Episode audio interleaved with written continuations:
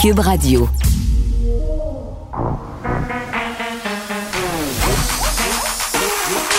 Elle a une opinion sur tous les sujets. Pour elle, toutes les questions peuvent être posées. Geneviève Peterson. Cube, Radio. Salut tout le monde, bienvenue à l'émission. On débute tout de suite avec cette annonce du premier ministre Justin Trudeau qui a annoncé la création d'une commission d'enquête sur l'état d'urgence qui avait été déclenchée dans la foulée des manifestations du convoi de la liberté à Ottawa. Vous vous souvenez ce siège qui s'est éternisé pendant des jours et des jours et des jours dans la capitale. On se demandait tous et toutes ce que faisait le chef de la police, ce que faisait le premier ministre. Euh, on a la ville d'Ottawa euh, aussi qui se posait beaucoup de questions et surtout les citoyens qui n'en pouvaient plus. Donc, euh, évidemment, on veut faire la lumière là-dessus sur ce qui s'est passé. On n'aura plus de détails par ailleurs bientôt sur cette annonce-là. Sans doute qu'on va y revenir avec Elsie et Marc-André. Et vous savez, aujourd'hui, c'est une émission qui est spéciale euh, à mon cœur, euh, non pas parce que, bon, c'est une journée particulière, mais en même temps, oui. Euh, des fois, on fait pas exprès, on a des, des, émissions un peu plus thématiques que d'autres. Je pense que c'est le cas aujourd'hui. une émission, on va beaucoup parler de nos ados, de comment ils vont, nos ados.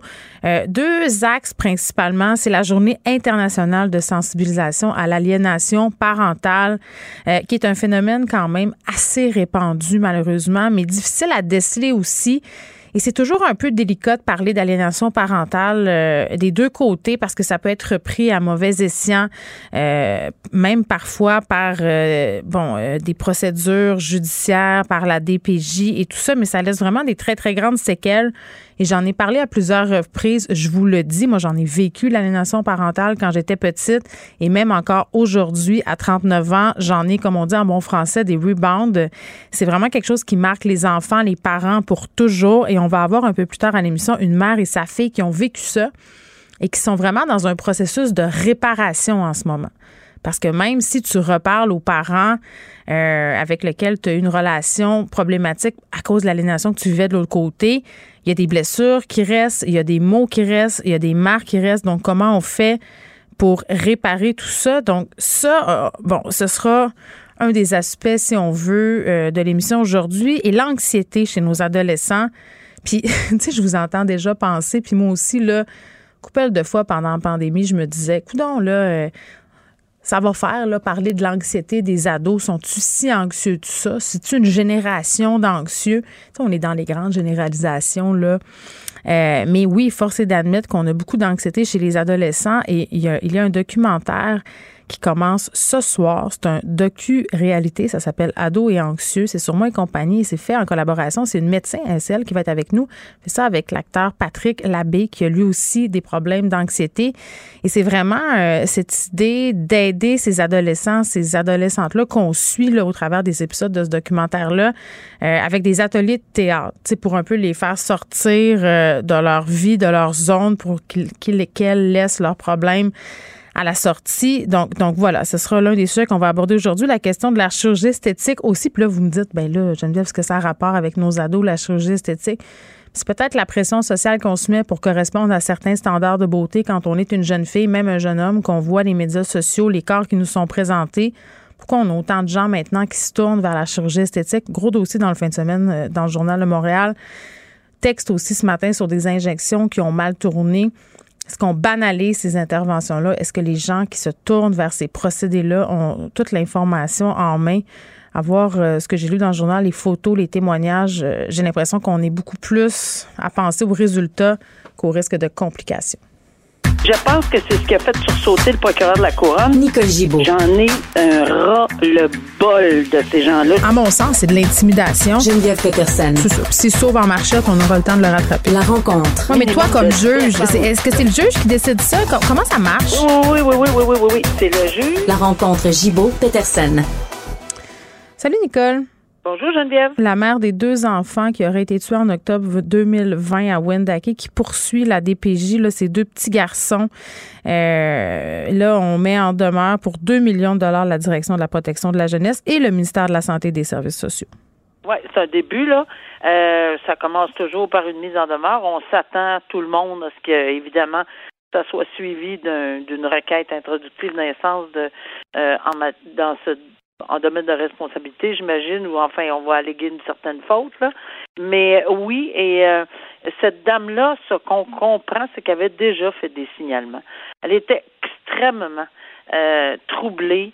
Euh, lorsque, évidemment, les enfants se retrouvaient avec leur père pour des raisons évidentes qu'elle avait dénoncées, et pas juste une fois, apparemment, et que, bon, ce qui semble sortir de, de, de sa mise en demeure, c'est mm. que euh, on n'aurait pas pris au sérieux euh, ce, qu'elle disait. Là. Caroline, hein? c'est pas la première fois qu'on entend ça. Non, c'est pas la première fois.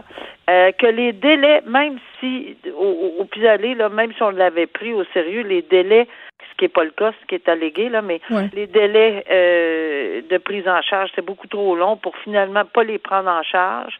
Euh, vraiment trop long. Puis elle, tout ce qu'elle veut, c'est que s'assurer que ça arrive plus jamais, malheureusement. Euh, dans son cas, elle le dit. Elle, le- j'ai entendu une entrevue. Elle est très, euh, très euh, est, très capable euh, d'être euh, rationnelle là-dedans, en disant écoutez, là, je, je le fais pour toutes les autres personnes. Ouais, elle n'a pas l'air Euh, en genre de vendetta euh, Non, c'est irrationnel. pas la- là. non, c'est pas du tout ce genre-là. Puis elle a perdu ses deux, c'est incroyable, Non, deux écoute, là, je peux même pas m'imaginer une seconde Non, être à sa place. Non, moi non plus. Là. Alors, pour la sécurité des enfants, elle prétend que euh, ni le ministre, ni la commission, ni euh, il n'y a rien qui bouge là assez. Là. Je veux dire, on parle, on placote, on placote, on parle, on parle, Mm. mais il n'y a pas. Oui, il y a eu des avancées, c'est sûr. On peut pas tout dire que rien n'a été fait. Mais pour elle, là, c'est, vraiment quelque chose. Donc, c'est sûr que la mise en demeure euh, Mm. euh, est le début. Là, on voit que ça augure pour probablement une poursuite civile.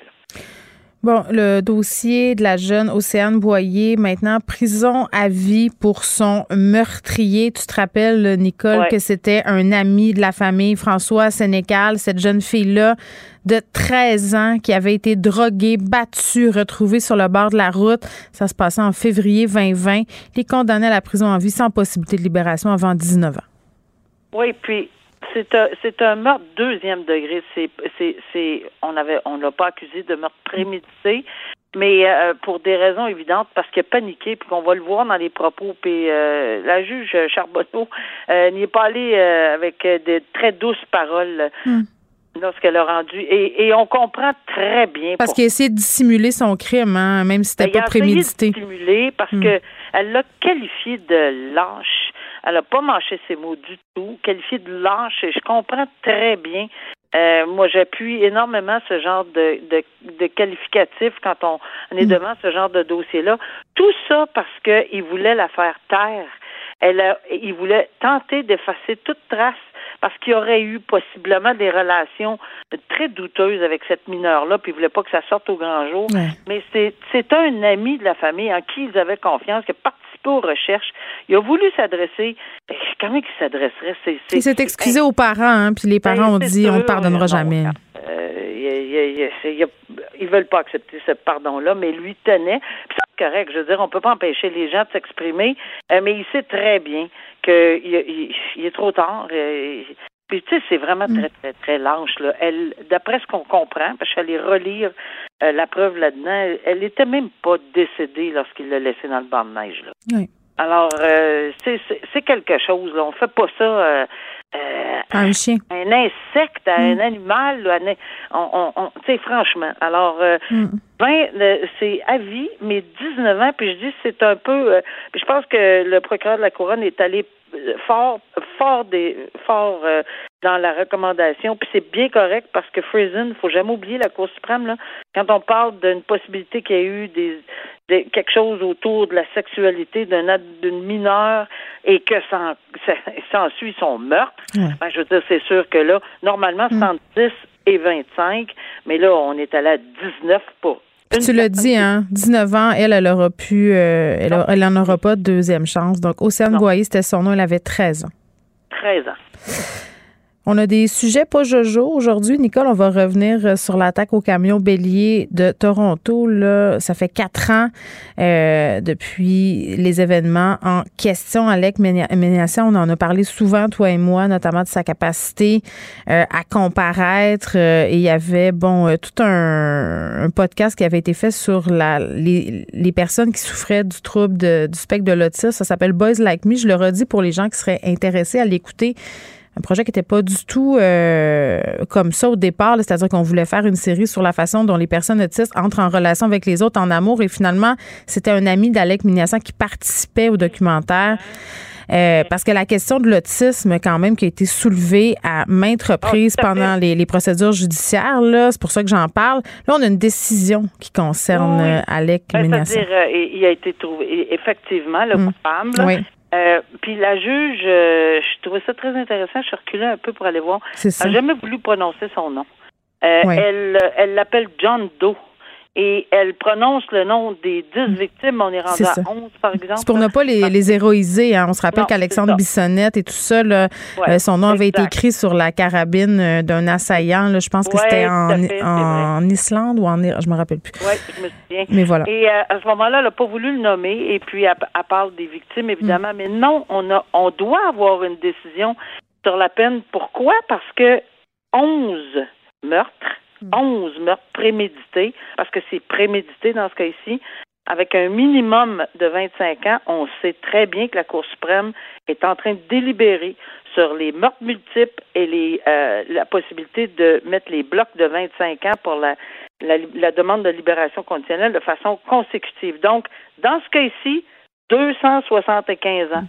Le potentiel, évidemment, on sait très bien en tout cas, moi, je présume que la Cour, mm. je, je, prédis que la Cour suprême ira.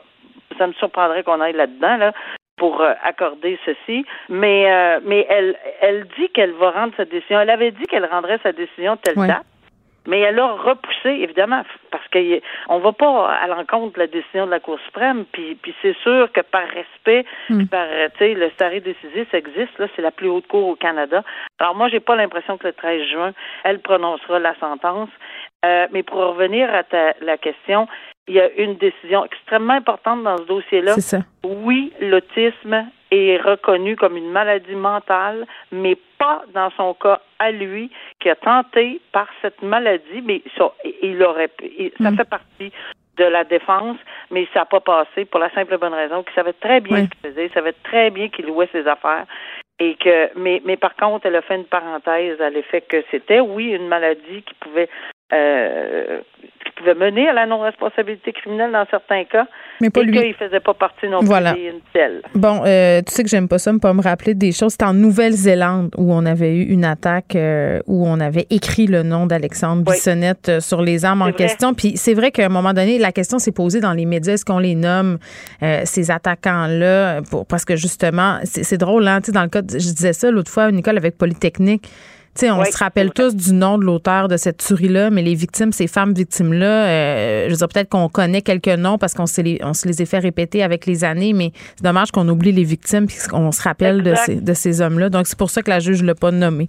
Ah ben je salue cette façon de procéder, puis vraiment là, elle était désolée que les médias l'aient nommée en plus. Oui.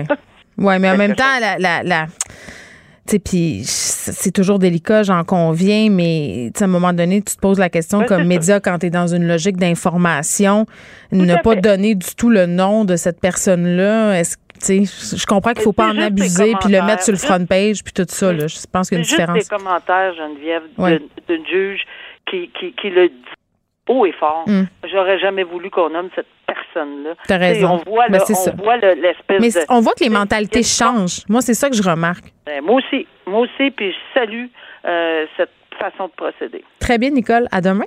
À demain. Au revoir. Vous écoutez Geneviève Peterson. Cube Radio. Je pense qu'il y a bien des gens qui ont été interpellés par les propos de Grégory Charles publiés dans la presse dimanche. Un long entretien avec euh, bon le coach de Star Academy évidemment, mais on le connaît Grégory Charles, c'est un virtuose de la musique, c'est un homme orchestre, je veux dire c'est un surdoué. Bon, tout le monde connaît Grégory Charles au Québec, ok? Tout le monde sait aussi euh, quel type de personnage il est.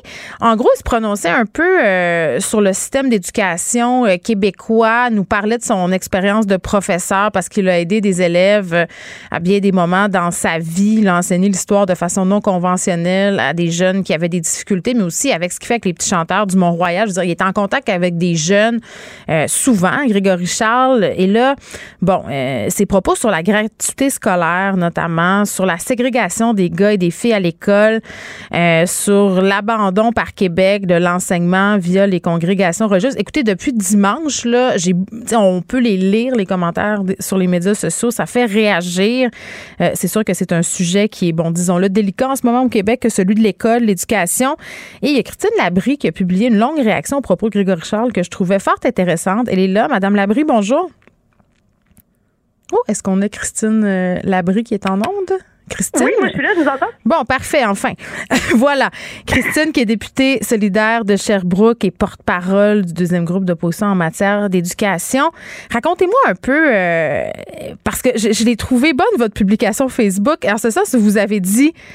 Ah, avant de la faire, je me suis dit c'est dimanche, lâche prise. Je, tu sais, tout le monde est en vacances et tout ça, mais non, vous avez quand même tenu à prendre le clavier, Madame Labrie, pour répondre aux propos de Grégory Charles. Oui, parce que je savais que ça me rentrait de toute façon toute la journée. Il y a eu quand même des propos, euh, il y a eu des propos surprenants, euh, notamment sur la gratuité scolaire. Moi, j'ai surtout réagi sur la ségrégation euh, des garçons et des filles parce que c'est une idée qui revient souvent, puis Grégory Charles n'est pas la seule à, la mm. mettre au jeu, puis tout le monde s'inquiète du décrochage scolaire, notamment celui des garçons. Mais ben, c'est ça. Euh, attendez, on, va prendre, on va prendre le problème euh, parce que je veux qu'on prenne le temps d'aborder les grands axes euh, de, ce qui a été dit dans, dans ce texte-là. Commençons par la ségrégation scolaire. Le fait qu'on a décidé de mettre les garçons et les filles ensemble, lui il semble dire que c'est problématique et que l'école n'est pas adaptée aux garçons, même qu'elle serait conçue pour les faire chier. Ce sont ces mots-là. Oui, euh, des mots, euh, des mots assez forts quand même. Euh, puis on se cachera pas que c'est vrai là qu'il y en a des garçons qui sont malheureux à l'école. Il y a des filles qui sont malheureuses aussi. Mm. puis d'ailleurs, ça dépend pas de si on réussit bien à l'école. Hein, le fait d'y être heureux, épanoui ou pas. ça dépend d'une toute une série de facteurs. Le, décrochage scolaire, ben, c'est quelque chose qui revient souvent, là, de dire que si le décrochage des garçons est plus élevé, c'est parce que l'école n'est pas adaptée à eux. des fois, il y en a qui disent que c'est parce qu'il manque d'enseignants masculins, tout ça. Puis Évidemment qu'on doit euh, chercher à, adapter l'école, on doit chercher à avoir une parité au niveau des enseignants. Moi, je suis d'accord avec ça aussi, mais faut pas perdre de vue que euh, les indicateurs du décrochage scolaire, on, les connaît. Ça a été quand même bien documenté, puis on le sait ce qui a le plus d'incidence sur le décrochage scolaire. Euh, notamment l'origine socio-économique, la, pauvreté, ça a un impact majeur. on sait aussi que plus un élève, puis soit un garçon ou une fille d'ailleurs, plus il adhère aux stéréotypes de genre, euh, plus il les a intériorisés fortement, hmm. euh, plus ça a un impact sur sa réussite. Mais ça, ça me surprise dans, dans votre discours de, de lire ça. Euh, puis c'est pas c'est pas que je veux contester ce, fait-là. Si vous le dites, j'imagine que c'est parce que vous avez des informations qui peuvent le prouver, par exemple, des études, parce que c'est vrai que tu sais, la, la question du décrochage, le milieu socio-économique, c'est indéniable, mais de, de, de, souscrire aux stéréotypes de genre, je serais curieuse de savoir d'où ça vient, cette affirmation-là. Ben, notamment, le Conseil supérieur d'éducation a, a, publié là-dessus en 99, euh, puis depuis, c'est euh, ça, ah, oui, ça, a hein? été, euh, ça a été documenté encore depuis, depuis très longtemps. Mais je ne le savais pas du tout. Oui, c'est, c'est, c'est quand même c'est quand on parle de stéréotypes de genre, on parle par exemple l'idée que un garçon affiche pas ses émotions, que les garçons sont meilleurs en mathématiques que les filles, mm. que les filles sont plus sages, tout ça. Bon, toutes ces idées-là préconçues qu'on Une fille, ça n'a pas besoin de bouger aussi, ça, ça revient exact, souvent. c'est ça, c'est ça. Puis euh, donc quand, quand ce qui est remarqué, c'est que euh, c'est un indicateur important là, du décrochage scolaire, le fait d'adhérer très fort à ces stéréotypes-là. Hmm. Euh, plus un élève y adhère fort, plus il est à risque de décrochage scolaire. Puis c'est vrai autant pour les filles que pour les garçons. Hmm. puis l'origine socio-économique aussi.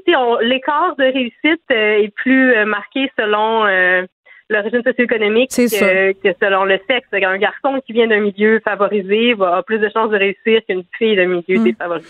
Bon, cette idée de gratuité de l'école, écoutez, il faut pas avoir envoyé des, enfants au public euh, pour se dire que l'école, je veux dire, c'est gratuit. Là. En tout cas, moi, mes enfants, je peux vous dire euh, que l'école publique, parce que, bon, elles vont dans des programmes, euh, on va en reparler plus tard à l'émission, des programmes qui calquent le privé à l'intérieur de la structure publique, mais c'est pas tout à fait gratuit, là, Madame Labrie, c'est ce que j'ai envie de vous dire.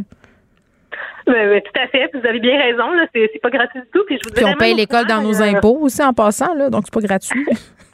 Par ailleurs, on les paye dans nos taxes, nos impôts, mais on les paye. Il y, a, beaucoup de frais quand même qui sont chargés. Oh les frais de oh surveillance de dîner, les frais de, de service de garde on peut dire que c'est connexe à l'école, mais quand même, là, c'est rendu euh, une très forte majorité. Euh, les sorties, les sorties à deux vitesses, là, hein, les, la sortie aux glissades de Saint-Jean-de-Matin, 45 puis les enfants qui n'ont pas les sous, ils resteront à l'école, ils se feront des glissades à mitaine. Ça aussi, là, on en voit. Exactement. Donc, il n'y a déjà pas de gratuité. Puis ça, ça m'a vraiment surpris parce que hmm. la question de la gratuité scolaire, quand elle revient dans l'espace public, elle revient pour l'enseignement supérieur. Euh, elle revient pour l'accès à l'université notamment. Périodiquement, bon, vous connaissez ma position là-dessus, je suis à Québec solidaire, je suis en faveur de la gratuité scolaire à tous les niveaux. Mais là, dans, dans le texte, tout au long de, la publication de Grégory Charles, on l'entendait pas parler d'enseignement supérieur. Il parlait d'enseignement euh, des jeunes. Hmm. Euh, mais c'est une version. je m'excuse de, vous interrompre, mais moi, mon, mon, mon intuition, quand je le lisais, je voyais quelqu'un qui était vraiment bien intentionné, qui aimait fondamentalement l'école et les enfants, c'est-à-dire qu'il avait une vision assez idéaliste de ça, mais toujours en étant très centré sur ce que lui a vécu. sais, parce qu'il vient quand même d'un milieu assez privilégié intellectuellement, Grégory Charles, quand il parle de sa mère, de son père. Je veux dire, il a eu de la chance euh, que bien des, des enfants n'ont pas, puis c'est pas tous les enfants non plus qui ont ces aptitudes d'apprentissage. Vous comprenez ce que je veux dire? C'est très privilégié là, comme discours. Oui, en même temps, il a visiblement été en contact avec des jeunes qui sont issus de milieux moins privilégiés. C'est d'autant plus Henri l'a dit. Oui, oui, c'est d'autant plus surprenant de l'entendre tenir un, discours comme ça. Euh, mais vous savez, moi, je me méfie quand même des, des, gens qui, euh, qui apportent des solutions basées surtout sur leur expérience personnelle du réseau de l'éducation, parce que bon, le ministre Jean-François Roberge, euh, c'est quand même caractéristique de la manière dont il exerce son rôle de ministre en ce moment aussi. Euh, je pense qu'il faut être à l'écoute des constats qui sont faits depuis de nombreuses années là, sur les besoins du réseau de l'éducation. Mais c'est que ça va mal. La gratuité scolaire euh, au primaire et au secondaire, là, c'est pas quelque chose qui est euh, remis en question dans le milieu. Là. Non, mais en même temps, puis tu sais, je pense que le problème, c'est un manque de recul parce que, OK, la question du décrochage, OK, la question de la gratuité de l'école, OK, la question goffée, peut-être, mais le problème est plus grand que toutes ces thématiques-là. Là, on est dans un monde où on a des élèves de plus en plus anxieux, on a de la misère à rétentionner nos professeurs, notre parc immobilier s'écroule. Puis, tu sais, moi, le, point que je trouve intéressant dans la sortie de Grégory Charles, quand il parlait de la désertion des établissements religieux, à un moment donné, le Québec a décidé de séparer l'école euh, d'avec les congrégations religieuses pour les raisons que l'on sait, parce qu'il y a eu plusieurs dérives, plusieurs abus, on voulait la laïcisation. Mais est-ce que Québec avait bien calculé ses affaires? Ça, je trouvais ça intéressant. Tu sais, les répercussions de tout ça, là, puis comment ça allait coûter, puis entretenir un parc immobilier, puis payer des profs sais, c'est peut-être là que le problème commence. Moi, ce bout-là, là, ça m'a beaucoup fait réfléchir. Je trouvais ça bien. Mais c'est vrai que c'est une excellente question qui pose à ce moment-là parce que on a eu pendant très longtemps un système d'éducation, puis d'ailleurs c'est pareil en santé, qui reposait sur des personnes qui avaient vraiment la vocation, là, puis qui, se consacraient seulement à ça, puis qui n'avaient pas de famille, euh, parce que c'était ça leur, leur, leur, rôle de leur vie. C'était ça leur euh, job. dans une institution d'enseignement, par exemple, ou d'être infirmière, puis il y avait personne d'autre à s'occuper que, que ça. Là, on n'est plus là du tout, mais c'est comme si on n'a pas, euh, on, on a peut-être mal anticipé euh, les effectifs dont on aurait besoin pour euh, donner les services. Ça, c'est clair. Puis moi, je vois la même chose en santé là. c'est toutes ces professions-là qui ont déjà été pour vrai des vocations religieuses, mm-hmm. donc quand sont actuellement occupés par euh, des hommes, des femmes euh, qui, ont, qui ont des familles, qui sont proches aidants, qui, qui aspirent à avoir une vie en dehors de leur profession, mm. comme, comme, comme tout le monde. Dans le domaine séculier, ça ça traverse pas l'épreuve de la réalité. Donc, c'est ça. Moi, je trouvais que la réflexion était plus... Euh, euh, fallait la prendre, justement, plus en hauteur que juste revenir tout le temps aux questions triviales, là, comme la gratuité de l'école, la ségrégation. Grégory Charles qui ferme pas la porte à se lancer en politique. Madame Labrie, est-ce que vous le souhaiteriez... Vous souhaiteriez euh, contre vous? Est-ce que ça serait un bon adversaire?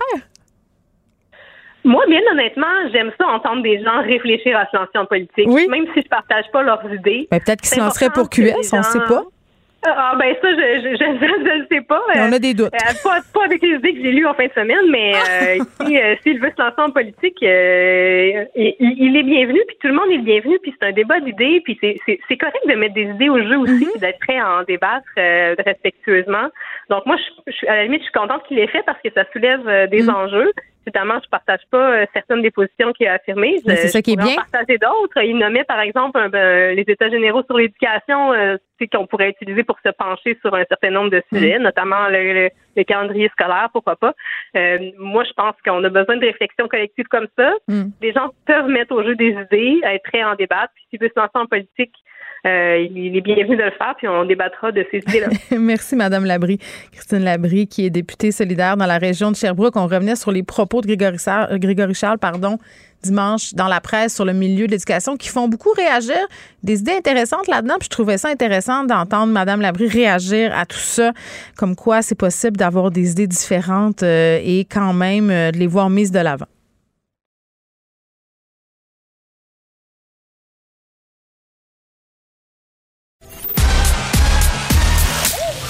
Geneviève Peterson. Elle réécrit le scénario de l'actualité tous les jours. Vous écoutez Geneviève Peterson. Cube Radio. Un dossier que j'ai suivi en fin de semaine dans le Journal de Montréal. Il y a un texte aussi ce matin euh, dans la même veine euh, sur euh, les côtés sombres de la chirurgie esthétique. C'est signé Héloïse Archambault et Hugo Duchesne. Héloïse est avec nous. Salut. Bonjour. Bon, gros dossier euh, sur peut-être le côté sombre, celui qu'on veut pas voir de la chirurgie esthétique. Puis il y a des gens peut-être qui ont été surpris parce que euh, sont encore euh, dans cette idée que la chirurgie esthétique là, c'est un phénomène hollywoodien, que ça se passe juste aux États-Unis. Mais non, là, au Québec, on a des chiffres quand même euh, assez élevés. Les, les Québécois font des chirurgies esthétiques. Oui, de plus en plus, surtout de, en fait, les- l'association des chirurgiens, c'est dit qu'on notait une augmentation d'à peu près 20% depuis le début de la pandémie. Euh, il y a toutes sortes de raisons qui peuvent euh, expliquer ça, notamment le fait que les gens avaient un peu plus de sous euh, avec le confinement et tout ça, ils n'ont pas voyagé. Et puis, avec, on a beaucoup parlé aussi là, du phénomène des écrans, là, travailler en télétravail, toujours avoir en On s'est vu la face euh. Il y a des gens, euh, Oui. gens, euh, que ça a convaincu de, de faire quelque chose. Euh, mais en fait, la raison pour laquelle on trouvait ça vraiment pertinent d'en parler, c'est que ça fait des années que les médecins disent aux gens allez pas à l'étranger, même si ça coûte moins cher, les techniques sont pas les mêmes, c'est pas aussi sécuritaire. S'il y a des problèmes, vous allez être mal pris. Euh, puis c'est souvent en fait parce que c'est le réseau public après qui prend euh, ces personnes-là en charge quand il y a des quand il y a des complications. C'est vrai. Euh, mais ce qu'on s'est rendu compte, en fait, avec beaucoup de témoignages, au départ, le dossier, c'est vraiment des gens qui, on a su des gens qui avaient eu des problèmes. C'est pour ça qu'on a décidé de fouiller. On se rend compte que même ici, même si on fait bien ces recherches, même si on, on pense avoir affaire à des gens qui sont vraiment calés dans leur domaine, qui sont spécialisés, qui ont fait de longues études, il y a toujours des risques. Puis il y a vraiment des gens qui se retrouvent dans des situations euh, Oui, ben, oui, puis on parle de choc, choc septique, des, des personnes qui ont failli laisser leur vie, de grosses cicatrices, euh, de chirurgie corrective aussi qui coûtent des milliers de dollars. Euh, bon, là, je réduis grossièrement, là, mais somme toute, c'est ça. Puis ce qui me frappe, c'est à quel point, puis moi, c'est une réflexion que je me suis faite quand, quand j'ai subi des interventions. Moi, j'ai eu une, une réduction euh, mammaire, Héloïse, c'est à quel point, même si j'avais, entre guillemets, magasiné mon chirurgien, c'était quelqu'un de très compétent qui avait beaucoup, beaucoup de renommée, là, un très grand taux de satisfaction de ses patients. On passe très, très vite sur les complications possibles. Tu sais, on t'explique ça. Tu sais, vraiment vite. Puis, tu sais, on est dans une société, on parle de consentement éclairé. Et moi, à aucun moment, j'ai eu l'impression que j'étais à même d'en donner un consentement éclairé. C'est-à-dire, j'étais pas à même de comprendre vraiment, là, les risques auxquels je m'exposais.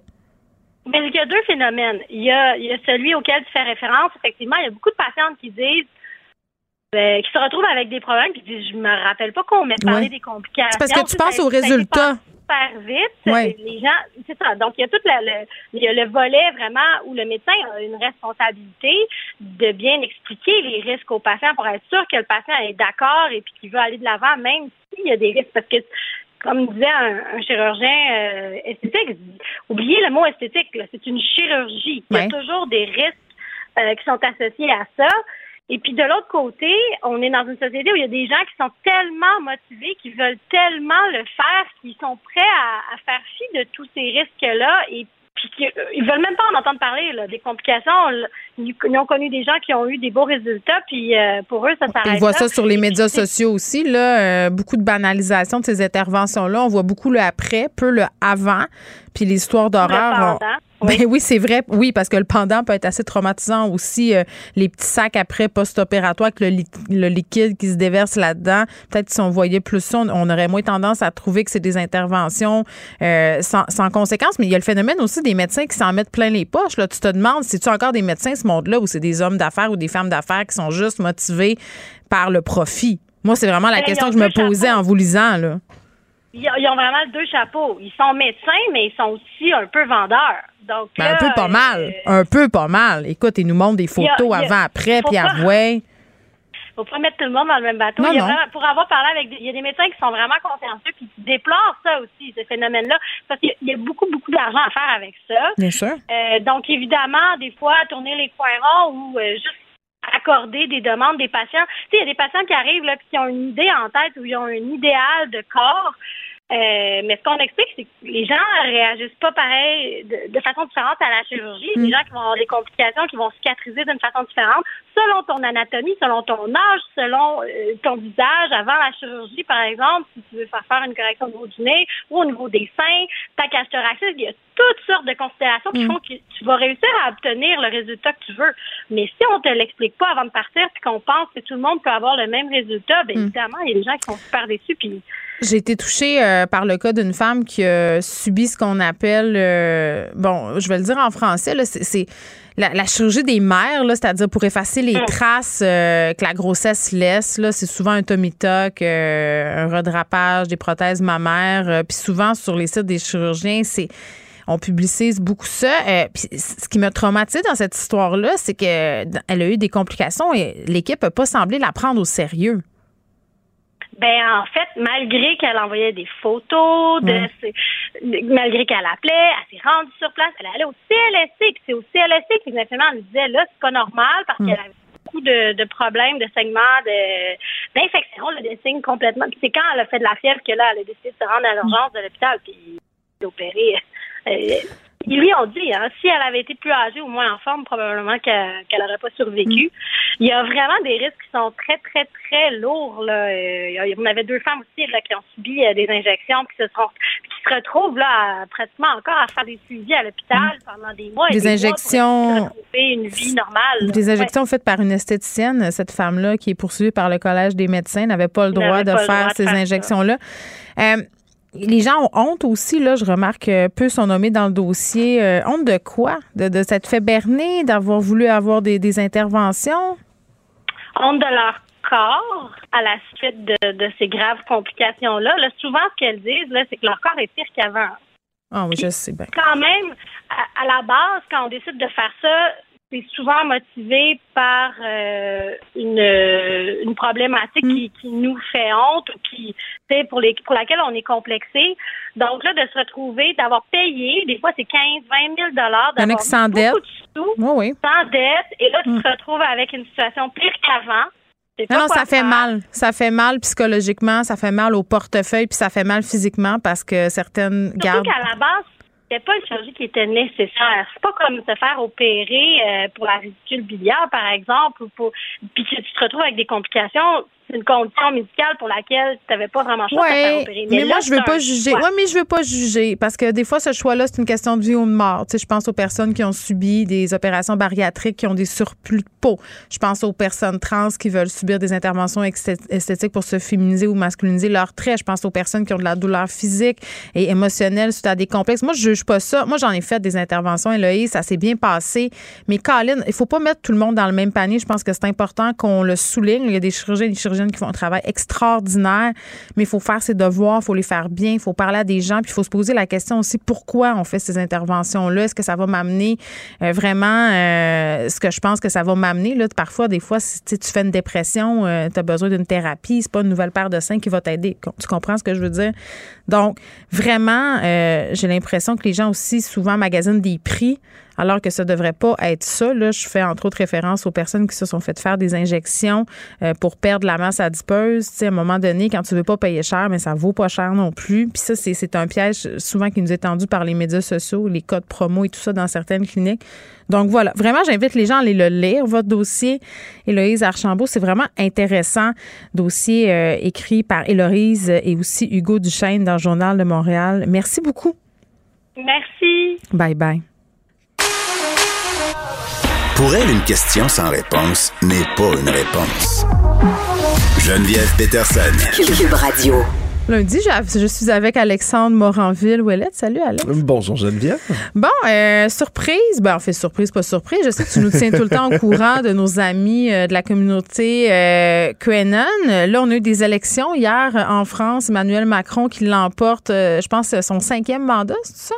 Euh, bon, on embarque dans un deuxième, deuxième gros mandat, c'est que c'est des ah mandats de 5 ans. Ah, c'est ça, excuse-moi. C'est ça. D'où ma confusion avec le chiffre 5. Tu me pardonneras, j'ai bu seulement un café ce matin. euh, mais là, euh, en écoutant que leur euh, propension à tirer des conclusions et avoir des significations, là, il n'y en a peut-être pas, euh, ont des choses à dire sur l'élection française, nos chers amis les théories conspirationnistes continuent de miner hein, la confiance des gens en nos démocraties. Et c'est donc sans surprise mm. que dès qu'il y a eu l'annonce de l'élection d'Emmanuel Macron, puis même avant, euh, surtout les sites de messagerie là, anonymes et autres, euh, où se retrouvent entre autres les gens là, sur ces fameux message boards en anglais de QAnon.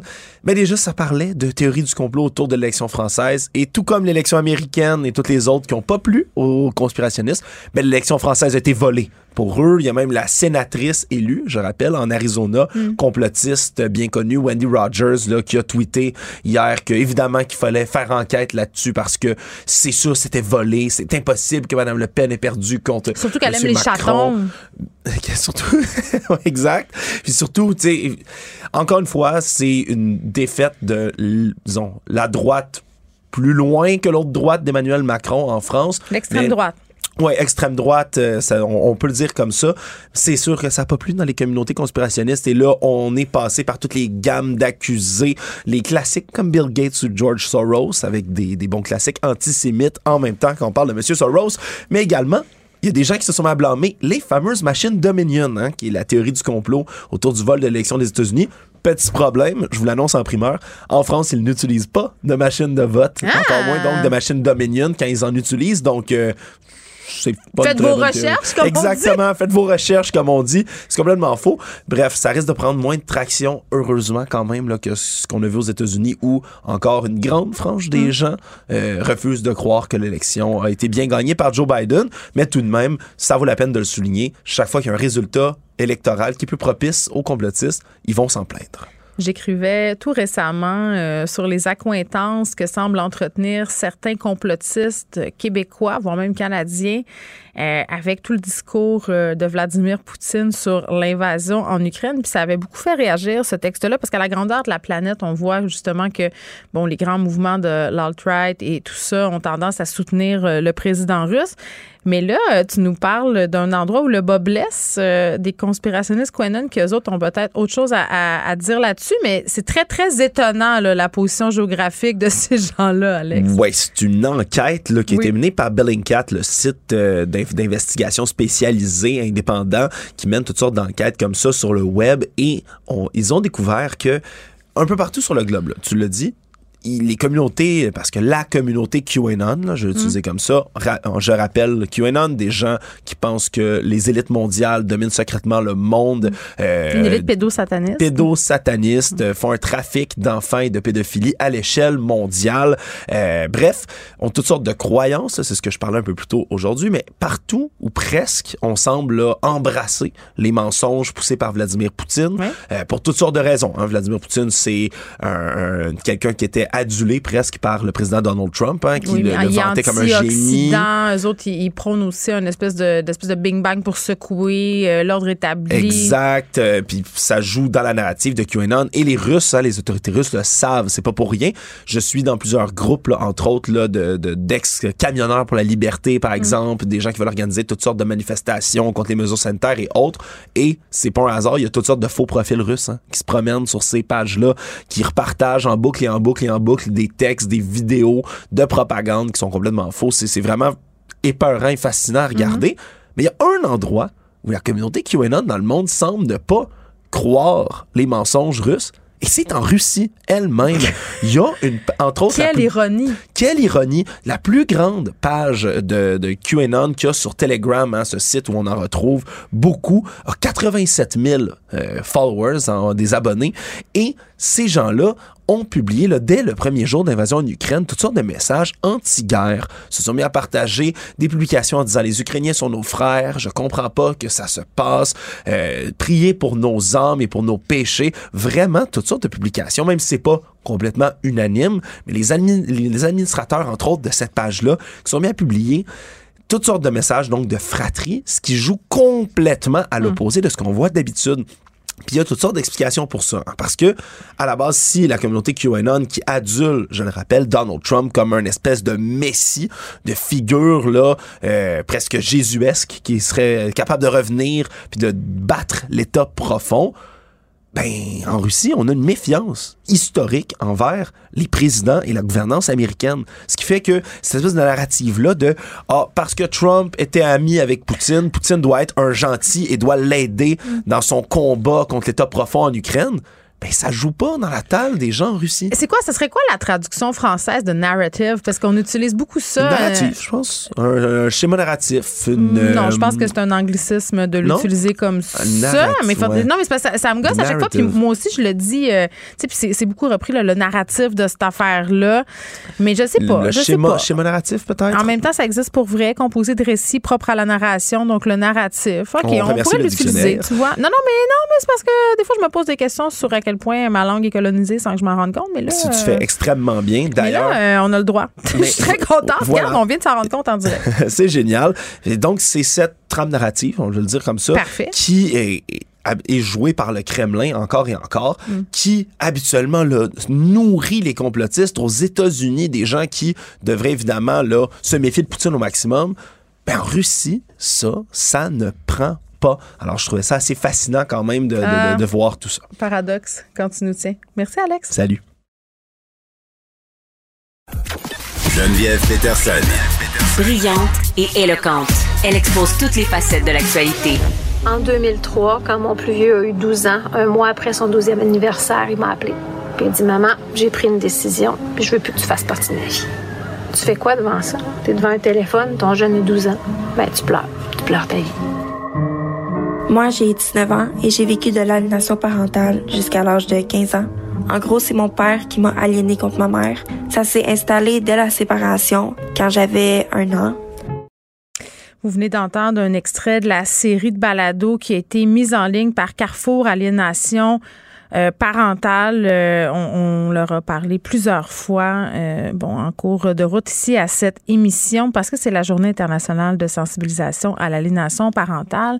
Et on a pour vous aujourd'hui euh, un témoignage, euh, une famille, une mère et sa fille qui ont vécu une situation d'aliénation parentale. Elles sont là avec nous en ligne. Karine, bonjour. Bonjour. Bon, Karine, vous êtes la maman et je crois qu'on a aussi Maëve, euh, qui est la fille de Karine, qui est là. Allô? Salut. Bon, allô. T'as quel âge, Maëve? J'ai 15 ans. Parfait. Euh, 25 avril, donc, journée internationale de sensibilisation à l'aliénation parentale. Euh, Pouvez-vous, Karine, un peu euh, nous expliquer l'aliénation parentale? C'est quoi? Parce que j'ai l'impression que des fois, ça a le dos large. Oui, mon Dieu, c'est bien, c'est bien dit. Ça a le dos large, l'aliénation parentale. Euh, en fait, euh, en fait, l'aliénation, ça va être l'instrumentalisation d'un enfant Hmm. euh, contre son parent. Dans le fond, c'est, c'est, c'est, on va dire la mise à bord symbolique d'un, d'un parent par, par un autre parent. Puis l'enfant est utilisé là-dedans. Euh, c'est, c'est sournois, hein, ça commence euh, de façon très, très, très, euh, c'est insinueux. Mm. Et, euh, et, et voilà. Mais, mais vous, avant de vivre cette situation-là, puis tu sais, on entend dans votre voix que c'est encore quelque chose de profondément émotif. Est-ce que vous étiez familière avec ça? Est-ce que vous saviez c'était quoi? Euh, Est-ce que vous saviez que ça existait même, cette forme d'aliénation-là? Absolument pas. moi, je, je connaissais pas ça du tout. Je, on, on sait que c'est pas bon quand un parent parle en mal de nos parents. Ouais. Ouais, ouais. On, mais on, on peut pas comprendre jusqu'où il y a des impacts sur nos enfants puis sur nos vies aussi. Puis ça nous apparaît, en tout cas dans notre cas à nous, à, moi je m'en suis rendu compte après euh, plusieurs années. Là, c'était déjà bien bien installé là, dans, dans notre dans notre dynamique familiale finalement. Là. Maëve, j'ai envie de t'entendre euh, là-dessus. Tu as été une enfant, en fait, aliénée, aliénée euh, par ton père vis-à-vis de, de, ta mère. Tu as fini par vouloir complètement couper les ponts avec elle. Est-ce que tu es capable de me dire dans tes mots comment t'en es arrivé là? À dire hey, moi ma mère là je regarde je veux plus la voir plus qu'elle soit dans ma vie. Ben en fait j'ai fini par adopter la réalité de mon père qui était ta mère est une mauvaise personne euh, ta mère est mauvaise pour toi et elle te veut seulement du mal puis ça a fini par devenir ma réalité à moi hmm. puis comme c'était ma réalité comme j'ai dit c'était ma vérité c'est que dans le fond qui voudrait rester en contact avec une personne qui lui veut du mal? Tu sais, moi, c'est mm. comme ça que je pensais dans ce temps-là. Mais ça s'est pas fait du jour au lendemain, j'imagine? Non, vraiment pas. Ça s'est fait euh, sur des années, en fait, parce qu'il y a personne qui veut perdre un de ses parents. Tu sais, c'est comme, c'est au fur et à mesure, cette réalité-là que les choses que mon père me disait mm. de négatif par rapport à ma mère, ça s'est forgé dans ma tête. Puis au fil des années, c'est devenu ma réalité. Puis j'étais plus capable de d'être pris entre les deux. Fait que j'ai mm. choisi mon camp, puis j'ai fait OK, là, c'est fini, j'ai choisi mon père. Puis comment tu te sentais avant d'en venir à cette décision-là, euh, quand, quand ton papa il disait des choses euh, mauvaises sur ta mère? Honnêtement, j'avais tendance à l'appuyer parce que j'avais pas nécessairement d'avis là-dessus. Moi, je connaissais ma mère en tant que mère comme elle s'occupe de moi. Puis je, je, je savais pas c'était quoi pour lui, je ne mm. savais pas. Mais pour lui, si papa disait quelque chose, c'était forcément vrai. Donc je le prenais puis j'étais comme ok, mm. fait que maman c'est une mauvaise personne. Et Karine, on entendait dans l'extrait tantôt la, la maman dire euh, ben quand ça t'arrive, euh, qu'est-ce que tu veux faire? Tu pleures ta vie. Euh, quand Maëve vous a dit qu'elle voulait vous sortir de, de sa vie et qu'elle vous a rejeté, vous êtes senti comment? Vous avez réagi comment? je le voyais venir. Je le voyais venir, puis je le savais d'où ça venait. Oh mon Dieu, ça devait tellement être fâcheux. On, ben, on, on, voit la dynamique se créer. Hmm. On voit notre enfant qui réagit fortement, puis qui réagit quand on est là, qui, qui, qui s'oppose à nous, puis hmm. nous, on a une réaction naturelle de ben voyons, mais, mais qu'est-ce qui se passe, puis c'est pas c'est pas la réalité, puis finalement, ben, on envenime tout ça. Puis quand notre finalement, nous, on a été en rupture de lien. On, a perdu contact quand, quand elle est partie vivre chez son père. Combien de temps? Puis, euh, euh, ça a duré quelques mois.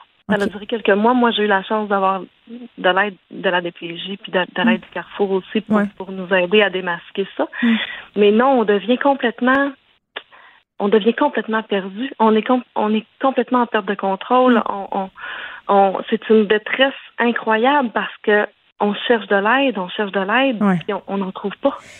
Oui, j'ai une question pour vous, euh, puis ça revient souvent dans les témoignages. Euh, bon, moi, c'est principalement des mères euh, que j'ai parlé à quelque part aussi, c'est vrai, mais un parent qui est pris dans une situation où il y a de l'aliénation parentale, j'ai l'impression que souvent, par rapport au système, il est pris en deux eaux, c'est-à-dire qu'il peut pas euh, communiquer à son enfant, par exemple, mais tu vois bien euh, que ton père te fait de l'aliénation parentale, au risque d'être lui-même accusé d'aliénation parentale. Voyez-vous où je veux en venir? C'est comme si c'était un piège. Absolument. C'est très difficile. Absolument. Oui. Ben, en fait, euh, en fait, on n'est vraiment pas la, on n'est pas la bonne personne pour pour en parler avec ben, l'enfant. Pour, en parler directement avec l'enfant, on est, on est complètement discrédité. Donc, euh, donc, il faut agir par en dessous, il faut agir d'une autre façon. Euh, avec le Carrefour, là, il, nous aide vraiment à, nous guider. Là, mm. on, c'est, ça se déjoue l'aliénation parentale. Il faut, faut savoir comment faire.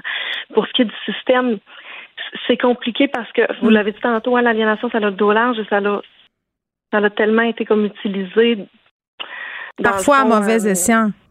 Exactement, exactement. Que euh, parler d'aliénation parentale aujourd'hui, ça fait peur. Mm-hmm. Euh, c'est, ça porte à jugement. Vous avez raison. Pourtant, pourtant, ça devrait pas parce qu'il y a des mm. réelles victimes de ça. Mm. Il faut vraiment, faut cadrer, puis il faut, faut, faut enseigner. Stocker définitivement l'aliénation parentale pour les aider. Puis les victimes, ce sont les enfants. Ma Maëve. Euh, les, les, premières victimes, ce sont les enfants, effectivement. Ma Maëve, est-ce que est-ce que tu es capable de, de m'expliquer quelles sont les séquelles que, que, que tu vivais euh, puis que tu vis encore aujourd'hui à la suite de, de, de tout ce qui s'est passé là, entre tes parents? Oui. Euh, dans le fond, ça vient avec de l'anxiété. Ça, c'est vraiment le, premier symptôme auquel je pense. Ah oui, hein? Ça vient avec euh, des chocs post-traumatiques que ça, je vis encore avec ça. J'ai été diagnostiquée d'un trouble de personnalité limite, qui ça, ça va me suivre toute ma vie. Des tentatives de suicide, de l'automutilation, ça mm. vient avec le, gros paquet. Là, fait qu'il faut pas, faut, faut en parler parce que ça, on veut pas que ça arrive à personne. Ben oui, puis tu sais, écoute, c'est une question délicate, puis surtout que ta mère elle nous écoute, mais moi j'ai été à ta place quand, quand j'étais petite, tu sais, puis quand, quand, tu t'es rendu au point où tu veux plus parler à, ton parent, même quand tu recommences un processus de lui parler, il y a comme tout un j'ai envie de dire un réapprivoisement parce que les choses négatives mm-hmm. sont encore présentes, Maëve, dans ta tête. comment ça se passe? Te réconcilier avec ta mère? Ça, ça, te place dans une position qui est compliquée, là. Oui, ben c'est surtout faut faut faire un deuil. Parce que moi, quand j'ai recommencé à parler à ma mère, il a fallu que je fasse OK, là, faut que je me crée ma version de ma mère. sais, si mettons hmm. on me demande euh, l'année passée ou là, il y a trois ans, ta mère était comment, moi, ça risque que je pense encore les mêmes choses. Même si je sais que c'est plus ça, mes souvenirs ils ont tellement été altérés qu'ils restent comme ça. Fait qu'il faut vraiment faire un deuil du passé que tu as eu, puis faire on recommence maintenant, puis maintenant je vais pouvoir voir ma mère comme aller. Puis qui est ma mère maintenant? Oui, c'est ça. Parce que moi, j'ai encore l'impression que c'est deux toutes différentes personnes. Hmm. Au fond, je sais que c'est pas ça, mais ça, ça reviendra jamais. C'est, c'est du temps que j'aurais pu, mais on peut, on, le réadapte d'autres façons. Karine, est-ce que c'est difficile pour vous d'entendre votre fille dire ça, que ça se répare pas l'avant? Ben, je, je le sais parce qu'on en a déjà parlé euh, souvent. Puis puis c'est une c'est une adaptation. Hein. Faut se faut se réapprivoiser mm. l'une et l'autre. Il faut euh, faut reconstruire le lien qui a été détruit. Ça va prendre du temps. Je pense qu'il faut avoir euh, de l'ouverture là. Euh, l'une à l'autre aussi, beaucoup d'écoute, beaucoup d'amour. Hein. C'est par l'amour qu'on reconstruit aussi. Mm. Puis, puis je la trouve courageuse. Vous savez, un, enfant qui est aliéné, c'est un enfant qu'on lui a qu'on lui a étouffé son instinct. Hein c'est c'est pas instinctif de, de, de rejeter un, parent comme ça, puis surtout quand, quand un enfant, ça l'aime, ça l'aime inconditionnellement. Mais c'est pour ça que c'est encore plus traumatisant, parce que c'est contre nature. C'est contre nature, puis on, on c'est dans une période où l'enfant se développe, puis apprend, mm. Ben, dans le fond, la confiance en soi. C'est tout, tout bien joué là-dessus, parce que si on peut plus faire confiance à soi-même ou aux autres, ben, on fait confiance à qui? Mm. Fait qu'elle doit tout se reconstruire elle-même avant même d'être en mesure de recréer un, Hmm. un lien solide. Ça va se faire avec les années. Tu sais, quand, quand vous étiez en rupture de lien, tout ça, ces mois-là, parce que s'il y a des gens qui nous écoutent, parce qu'il y a tellement de monde dans cette situation-là, là, j'ai des courriels qui rentrent en ce moment, c'en est la preuve. Euh, comment on fait pour euh, garder quand même un petit lien, même quand l'autre nous rejette? Qu'est-ce qu'il faut faire, mettons? Parce que tu veux pas plus parler, tu veux pas, euh, genre, jamais texter, mais il faut pas trop être envahi. Tu sais, c'est quoi, comment on vous a ah. suggéré là-bas de, de sauver le, dernier petit fil là, qui restait? Ben, c'est du cas par cas. Hein. C'est vraiment du cas par cas. Il n'y a pas une situation pareille. Je, vais parler de ma situation, dans le mhm. fond. Euh, moi, ben, ce qui revient aussi, c'est d'apaiser notre enfant. Il faut apaiser notre enfant. Notre enfant, là, il est, rempli du poison de l'aliénation. Il, arrive, il arrive plein, plein, plein, plein, plein. Puis nous, il faut apaiser ça. Il faut vider cette colère-là. Il faut vider ça. Fait il faut, faut vraiment y aller faut enlever de la culpabilité à l'enfant. Faut, euh, je, je, vais le redire, mais il faut vraiment l'apaiser. Mm, par exemple, moi, j'allais, euh, j'allais juste lui, apporter un café de temps en temps. En bas, en bas de la porte, là. Juste être là, mais pas, mais pas là en même temps. Je t'aime, bonne journée. Là, mais pas là. Présente, laisser, laisser le temps, laisser la place. Mm. Puis, euh, c'est par plein de petits gestes qu'on réussit un jour. C'est l'ensemble, c'est l'ensemble de tout ça mm. qui va créer, qui va créer, dans le fond, un, un apaisement. Là. Hmm. Maëve, euh, ce que je comprends, puis corrige-moi si je me trompe, c'est que là, tu n'as plus de contact avec ton père. Euh, est-ce que tu penses qu'un jour, tu, tu, vas, tu vas lui reparler? Éventuellement, je prends ça vraiment euh, journée par journée parce qu'il y a des journées où est-ce que je sais que je suis beaucoup plus sensible à n'importe n'importe quoi, je vais vraiment être à fleur de peau. Fait que ça, c'est pas des journées où est-ce que ça serait une bonne idée que je le vois, par exemple. Fait que je pense que je vais surtout commencer par me réparer moi, puis réparer ma relation avec ma mère qui a été brisée plus qu'il faut. puis après ça, dépendamment de comment ça va, comment lui il va dans son cheminement, ben je vais être rendu là.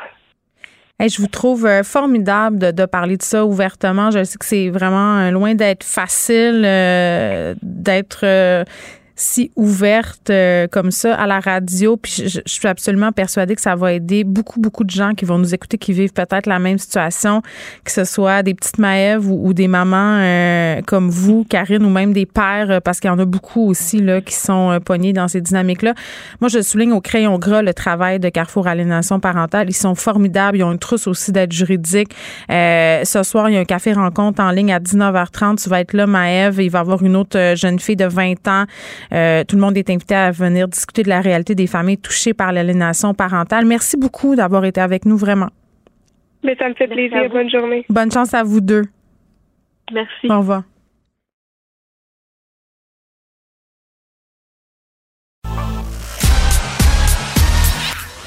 Geneviève Peterson. Elle est aussi passionnée quand elle parle de religion que de littérature. Elle saisit tous les enjeux et en parle ouvertement.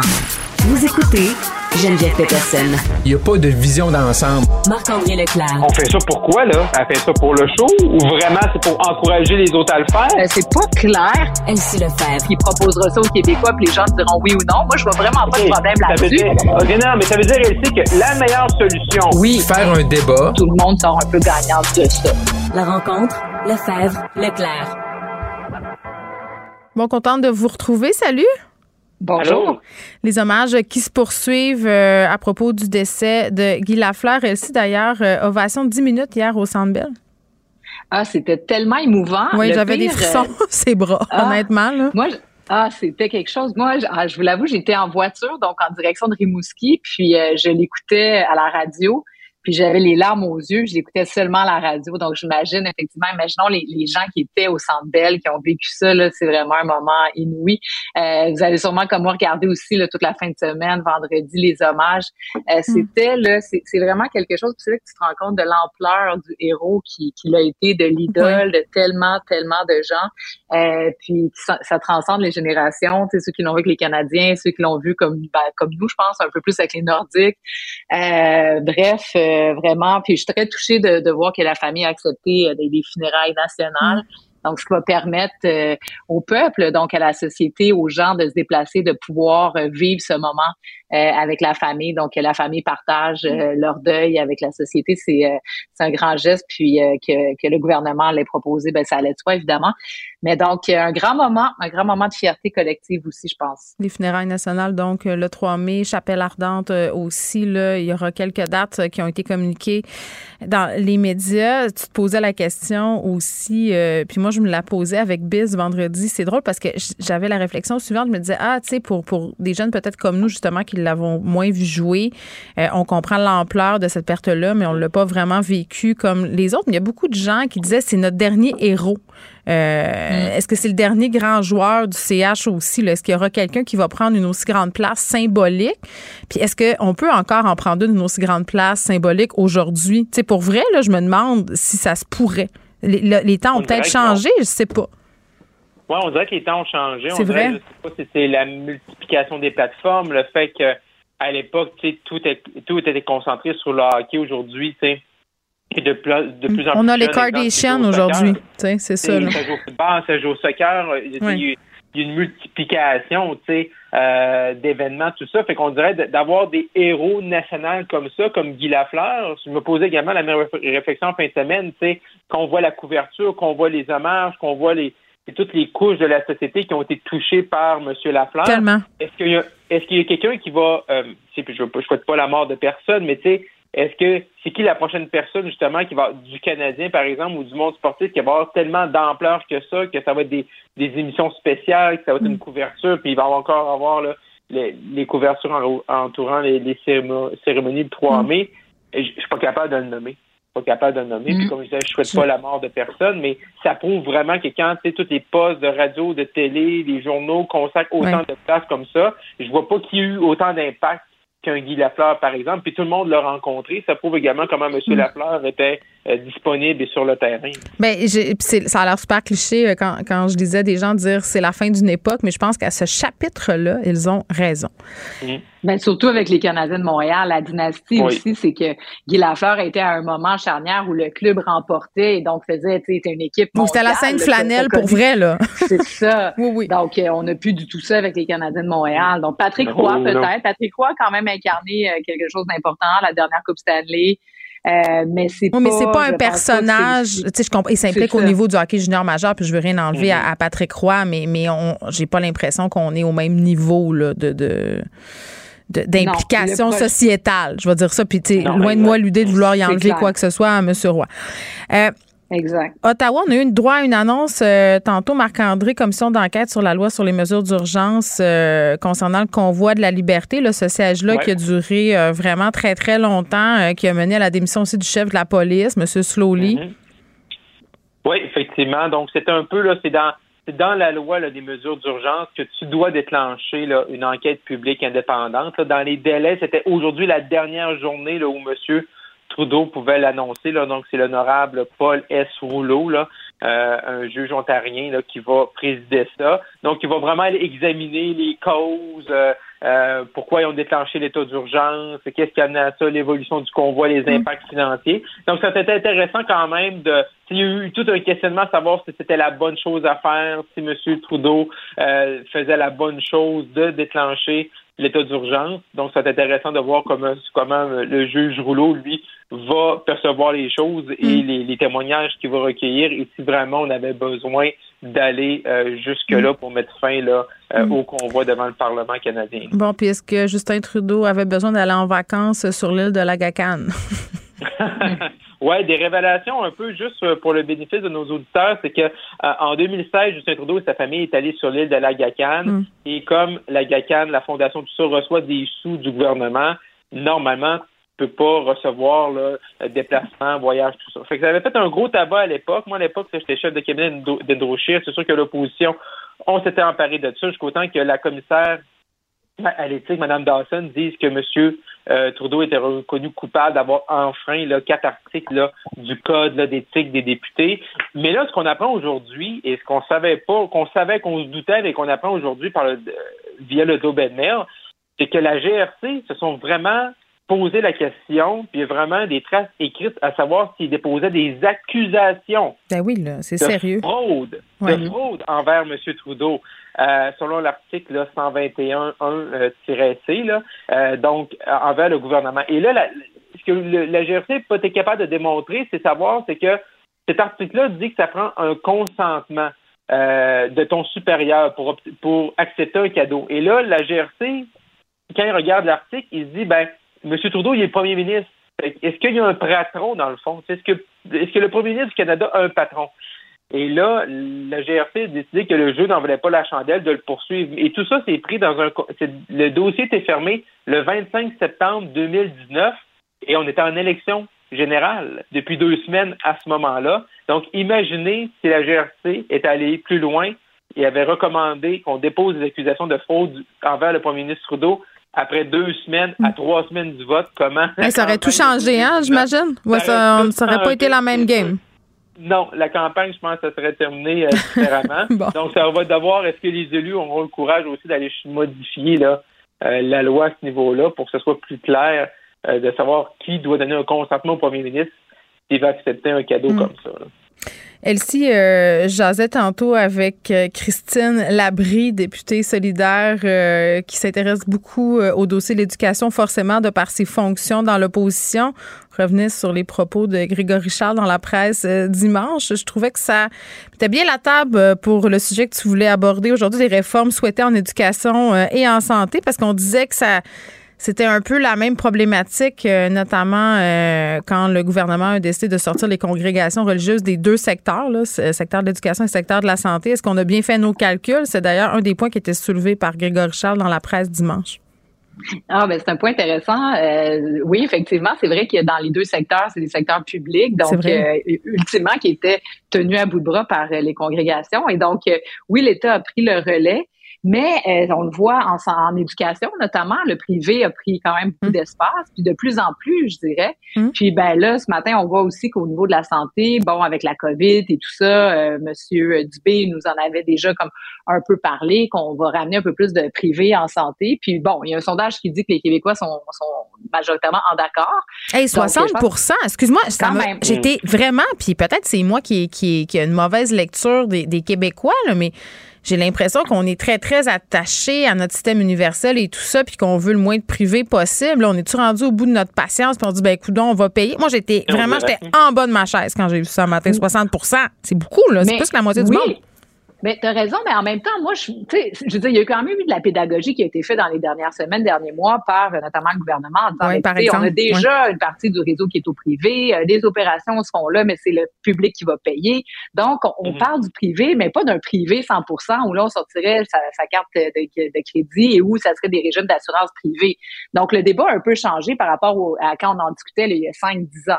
Donc, moi, j'ai hâte de voir parce que, tu sais, le diable est dans les détails, parce qu'on a beau dire, ah oui, le privé, mais on a vu le privé, ce que ça a fait dans, dans les CHSLD. Mm. On a vu le privé, ce que ça fait avec les agences de santé, avec les infirmières, qu'on n'est plus capable de revoir dans le système public. C'est ça, c'est comme se tirer euh, dans le pied un peu finalement. Ben, c'est ça. c'est une, solution à courte vue qui, va, qui est efficace. À, court terme, c'est super, mais sauf qu'après ça, quand on est pris, puis garde, on le voit dans le système d'éducation, euh, d'éducation, ben, au secondaire, ben là, les écoles privées euh, récupèrent tous les meilleurs élèves, puis tous les élèves en difficulté se retrouvent au public. Alors là, le personnel est épuisé, puis bon, c'est bien le fun pour ceux qui sont capables mm. de se payer privé.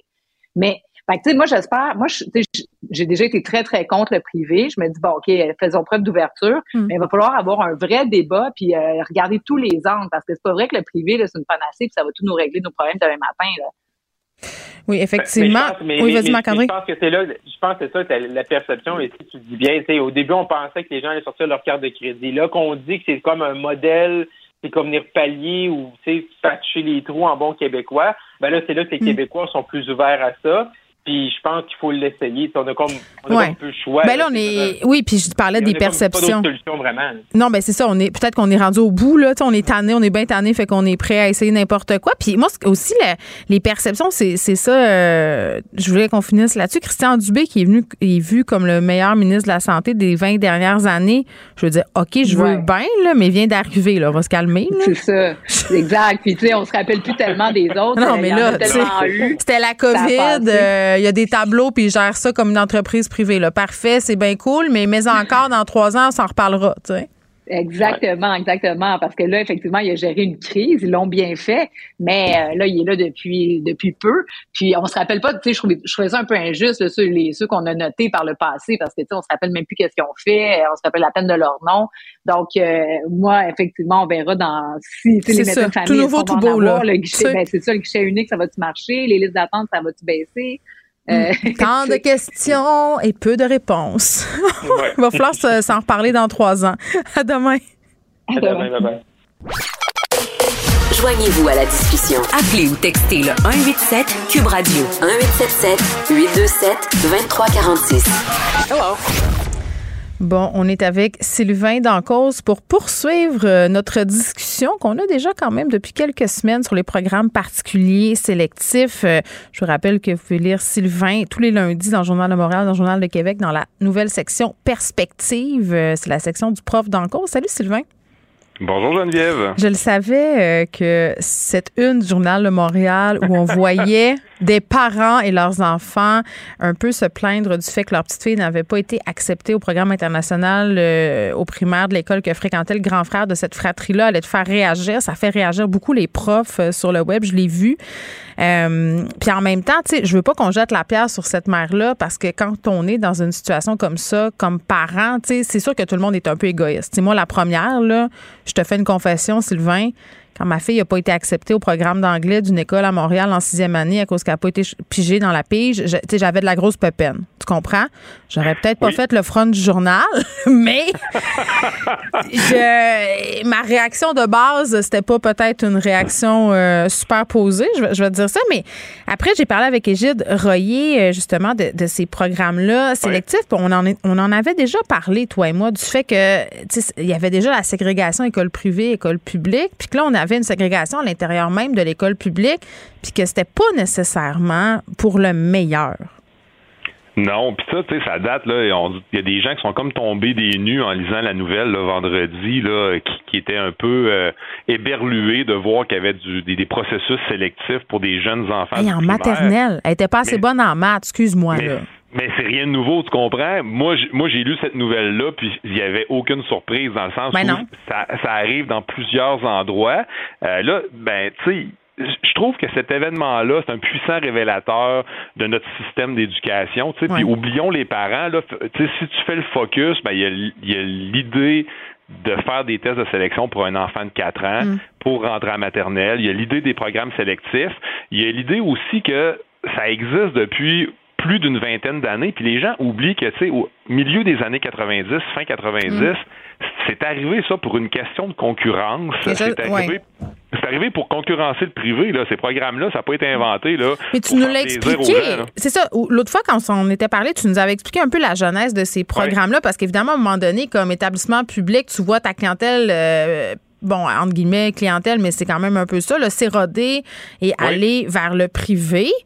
Euh, mais on dirait que depuis quelques années, parce que tu me dis fin des années 90, mais moi, depuis quelques années, je remarque une certaine popularité, puis voire même euh, une certaine euh, concurrence, c'est-à-dire que euh, les enfants, c'est rendu qu'ils sont gênés de dire qu'ils vont à l'école ordinaire. Tu sais, tu dis, ah, oui, je vais au, public, mais dans, au, au PEI. Oui, je vais au public, mais je suis en art études. Oui, je vais au public, mais voici mon programme spécial dans lequel je suis. Tu sais, Euh, puis ça- j'imagine que ça laisse peu de place, là, justement, les profs euh, qui font déjà un exode vers le privé, ben ils veulent enseigner dans ces programmes-là, public, privé ou secondaire, parce que les meilleurs élèves s'en vont là. Tu sais, je veux dire, c'est- on est en train de se tirer je- je- dans le pied encore une fois ici. là. C'est le thème de notre Ben, émission aujourd'hui, se tirer dans le Ouais, pied. exact. Ben, c'est sûr que le ministère n'a pas beaucoup de chiffres sur euh, le décrochage des enseignants par rapport à- Mm. au milieu géographique, par Ouais. rapport au type de clientèle. Puis moi, j'ai hâte qu'un jour on les voit ces chiffres-là. Mais l'hypothèse est très plausible. là. L'hypothèse de dire que les enseignants, des enseignants qui travaillent dans des milieux euh, qui sont plus difficiles, dans des Ben, ils s'en vont. Ben, c'est, sûr que c'est tough. Puis j'écoutais justement M. Royer euh, quand il, te parlait, puis il disait, tu sais, euh, il y a une surcharge au niveau de ces groupes-là, parce que normalement, si tu dis que, je sais pas, au moins 25% des élèves sont en difficulté dans le réseau public, mais c'est pas 25 élèves, euh, pas 25 élèves, excuse-moi, 25% ou 20% ben, se retrouvent concentrés dans les classes ordinaires. Puis, tu sais, déjà en 2007, le Conseil supérieur d'éducation mettait en garde le ministre à l'époque contre la- les dérives possibles. Puis, tu relis ce rapport-là qui date de 2007, ça fait quand même 15 ans. Puis tout ce qui est marqué dans le rapport en question, tu vas dire c'est un avis prophétique là, on est rendu là, on est rendu là. Je veux dire tout ce qui avait été annoncé, on est dedans, les deux pieds dedans. Moi, je pose dans- une question, OK, Ouais. qui est vraiment une question triviale. C'est peut-être super réducteur. Moi, je travaille pas en éducation, mais moi, comme parent qui voit ça aller, comme citoyenne qui voit ça aller, je ne comprends pas pourquoi on continue à financer des écoles privées. Tu sais, on est en train de détruire notre système public. Pourquoi on prend pas cet argent-là pour faire un système public à la hauteur de nos ambitions? Puis les gens qui veulent envoyer leurs enfants au privé, mais qui vivent, c'est quoi le privé, puis qui paient 100% de la facture?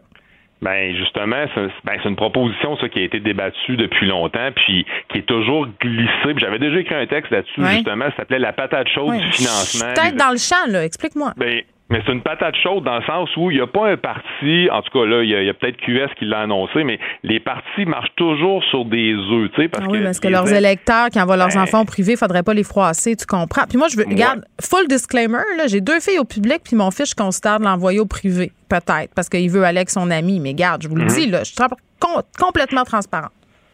Ouais, ben, je veux dire, comme la plupart des parents, je veux dire, c'était toujours un, un combat intérieur. Tu sais, je veux dire, tu, tu veux le, le meilleur pour ton enfant, mais le système t'oblige à faire des choix, des fois, qui peuvent être contre-productifs ou contre tes valeurs, Ben oui. malgré Quel le fait que- parent veut envoyer son enfant dans l'école de quartier qui a la réputation d'être poche?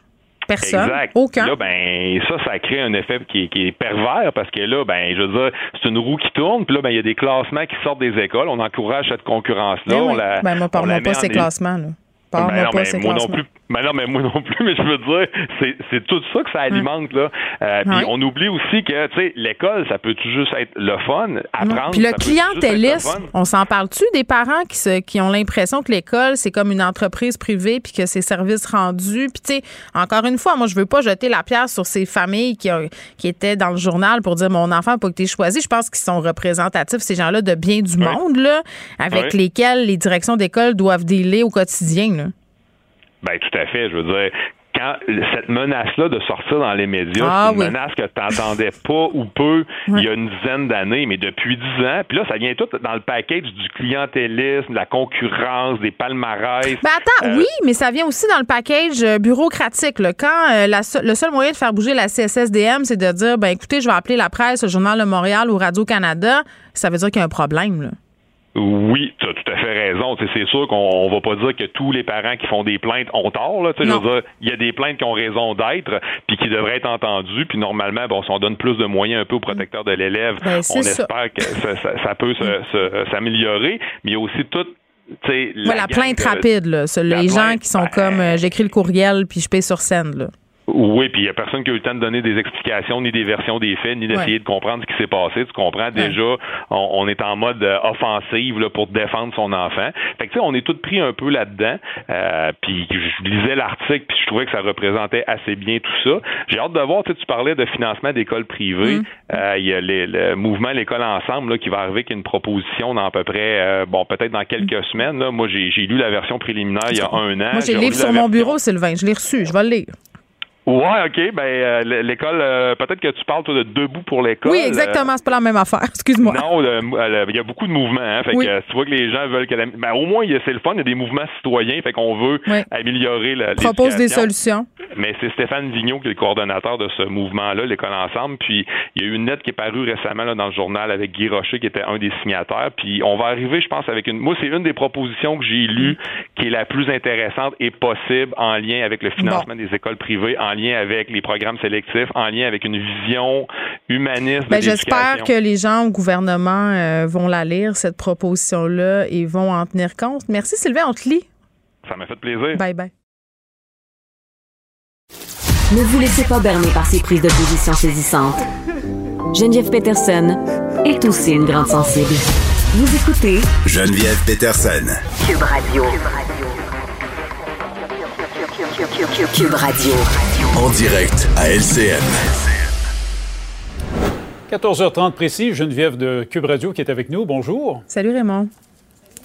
On a pu lire un article assez intéressant dans le journal de ce matin. Deux jeunes femmes qui disent avoir eu peur de mourir après avoir reçu des injections d'une esthéticienne, des injections pour éliminer le gras. Mais là, c'est le genre d'injection qui doit être fait seulement par des professionnels de la santé. Oui, puis c'était un article qui faisait suite à un dossier sur la chirurgie esthétique euh, qui a été publié en fin de semaine dans le journal euh, de Montréal, justement sur les complications possibles. Puis je trouvais ça intéressant d'en parler aujourd'hui puis d'ouvrir un peu la discussion euh, de façon plus large parce qu'on aurait peut-être tendance à penser au départ que les chirurgies esthétiques ou les interventions médico-esthétiques, là, botox, agents de comblement, c'est des affaires hollywoodiennes, là, des affaires qui se passent aux États-Unis, des actrices, des vedettes, mais non, euh, il y en a beaucoup au Québec. Et euh, il y a beaucoup de chirurgies et d'opérations euh, médico-esthétiques qui tournent mal euh, au Québec, même si on choisit bien ses praticiens. Bon, dans le cas où euh, on a deux filles qui se sont faites faire des injections par une esthéticienne, bien évidemment, là, cette femme-là n'était pas habilitée. On voit des images, des complications qui sont absolument épouvantables, Raymond, de l'infection. Ces deux jeunes femmes-là qui ont eu peur euh, pour leur vie, qui doivent vivre aussi avec les séquelles de ces interventions-là. Tu sais, souvent, quand on fait appel à une procédure comme celle-ci, c'est parce qu'on a un complexe, c'est parce qu'on a un malaise. Et moi, je ne veux nullement juger les gens qui ont recours à des interventions. Là, on le sait qu'on est dans une société où la barre est très, très haute au niveau des apparences. Les jeunes femmes, les hommes aussi, parfois peuvent ressentir une pression. Mais c'est juste que, de façon plus large, je trouve qu'on banalise beaucoup ces interventions-là, euh, ne serait-ce que sur les médias sociaux. Euh, on voit beaucoup d'exemples, des avant euh, puis des après très, très spectaculaires. On voit des très belles personnes qui ont des, résultats vraiment, c'est joli, tu regardes ça, puis là, tu fais, ben mon Dieu, moi aussi, je pourrais essayer ça et tout ça. Puis je trouve qu'on parle pas beaucoup des risques. Des risques de complications, oui, mais aussi du montant qu'on doit débourser pour avoir ces chirurgies-là en premier lieu, mais aussi si jamais il arrive quelque chose pour les réparer, ces parce que c'est souvent aux frais euh, des personnes euh, qui les ont eues, puis tout le processus, la douleur, euh, le risque de cicatrisation. Puis je vais donner mon exemple super personnel, Raymond, puis moi, je suis vraiment zéro mal à l'aise de, parler de ça. Moi, j'ai eu une réduction mammaire et un redrapage suite à mes grossesses. Puis écoute, j'étais là complexée par ma poitrine et là, j'ai fait ce que toute bonne personne fait. Là, je suis allée voir sur Internet les chirurgiens esthétiques. Puis là, tu te retrouves pogné là-dedans. Euh, tu es sur des ça a l'air quasiment des sites de vente. Euh, tu regardes ça, tu regardes les photos, tu es, perdu là-dedans. puis, tu sais, il y en a de très bons, là, des médecins, des chirurgiens, des chirurgiennes qui sont absolument extraordinaires. Mais je trouve quand même que, comme patiente et comme patient, on est très fixé sur le résultat. C'est-à-dire que moi, quand je me suis assise dans le bureau de mon médecin, oui, il m'a expliqué les complications possibles. Il m'a dit, Geneviève, ça se peut qu'il se passe ci, ça se peut qu'il se passe ça. Par exemple, l'une des complications qui arrive souvent avec une réduction mammaire, parce qu'ils doivent enlever euh, les mamelons, c'est que les mamelons, quand ils les remettent, ça marche pas, donc tu les perds. Je veux dire, c'est quand même épouvantable de se dire que ça peut arriver, mais on y pense pas on dit, ben, ça va être correct, je vais avoir un bon résultat. Donc, tu sais, on parle beaucoup de consentement, là. Est-ce que les patients, les patientes ont vraiment les connaissances et les informations nécessaires pour donner un consentement éclairé. Moi, j'ai l'impression que c'est pas tout le temps le cas. Puis on apprenait dans le journal aussi que, bon, euh, après ça, quand il y a des complications, il y a certains médecins, puis encore là, je veux pas mettre tout le monde dans le même panier. Il y a des chirurgiens esthétiques qui travaillent très, très bien. Il n'y avait plus vraiment de numéro, Raymond, au, plus de service au numéro composé. Là, quand on avait des problèmes, on était un peu laissé à nous-mêmes. Donc, c'est ça, tu sais, il faut faire attention.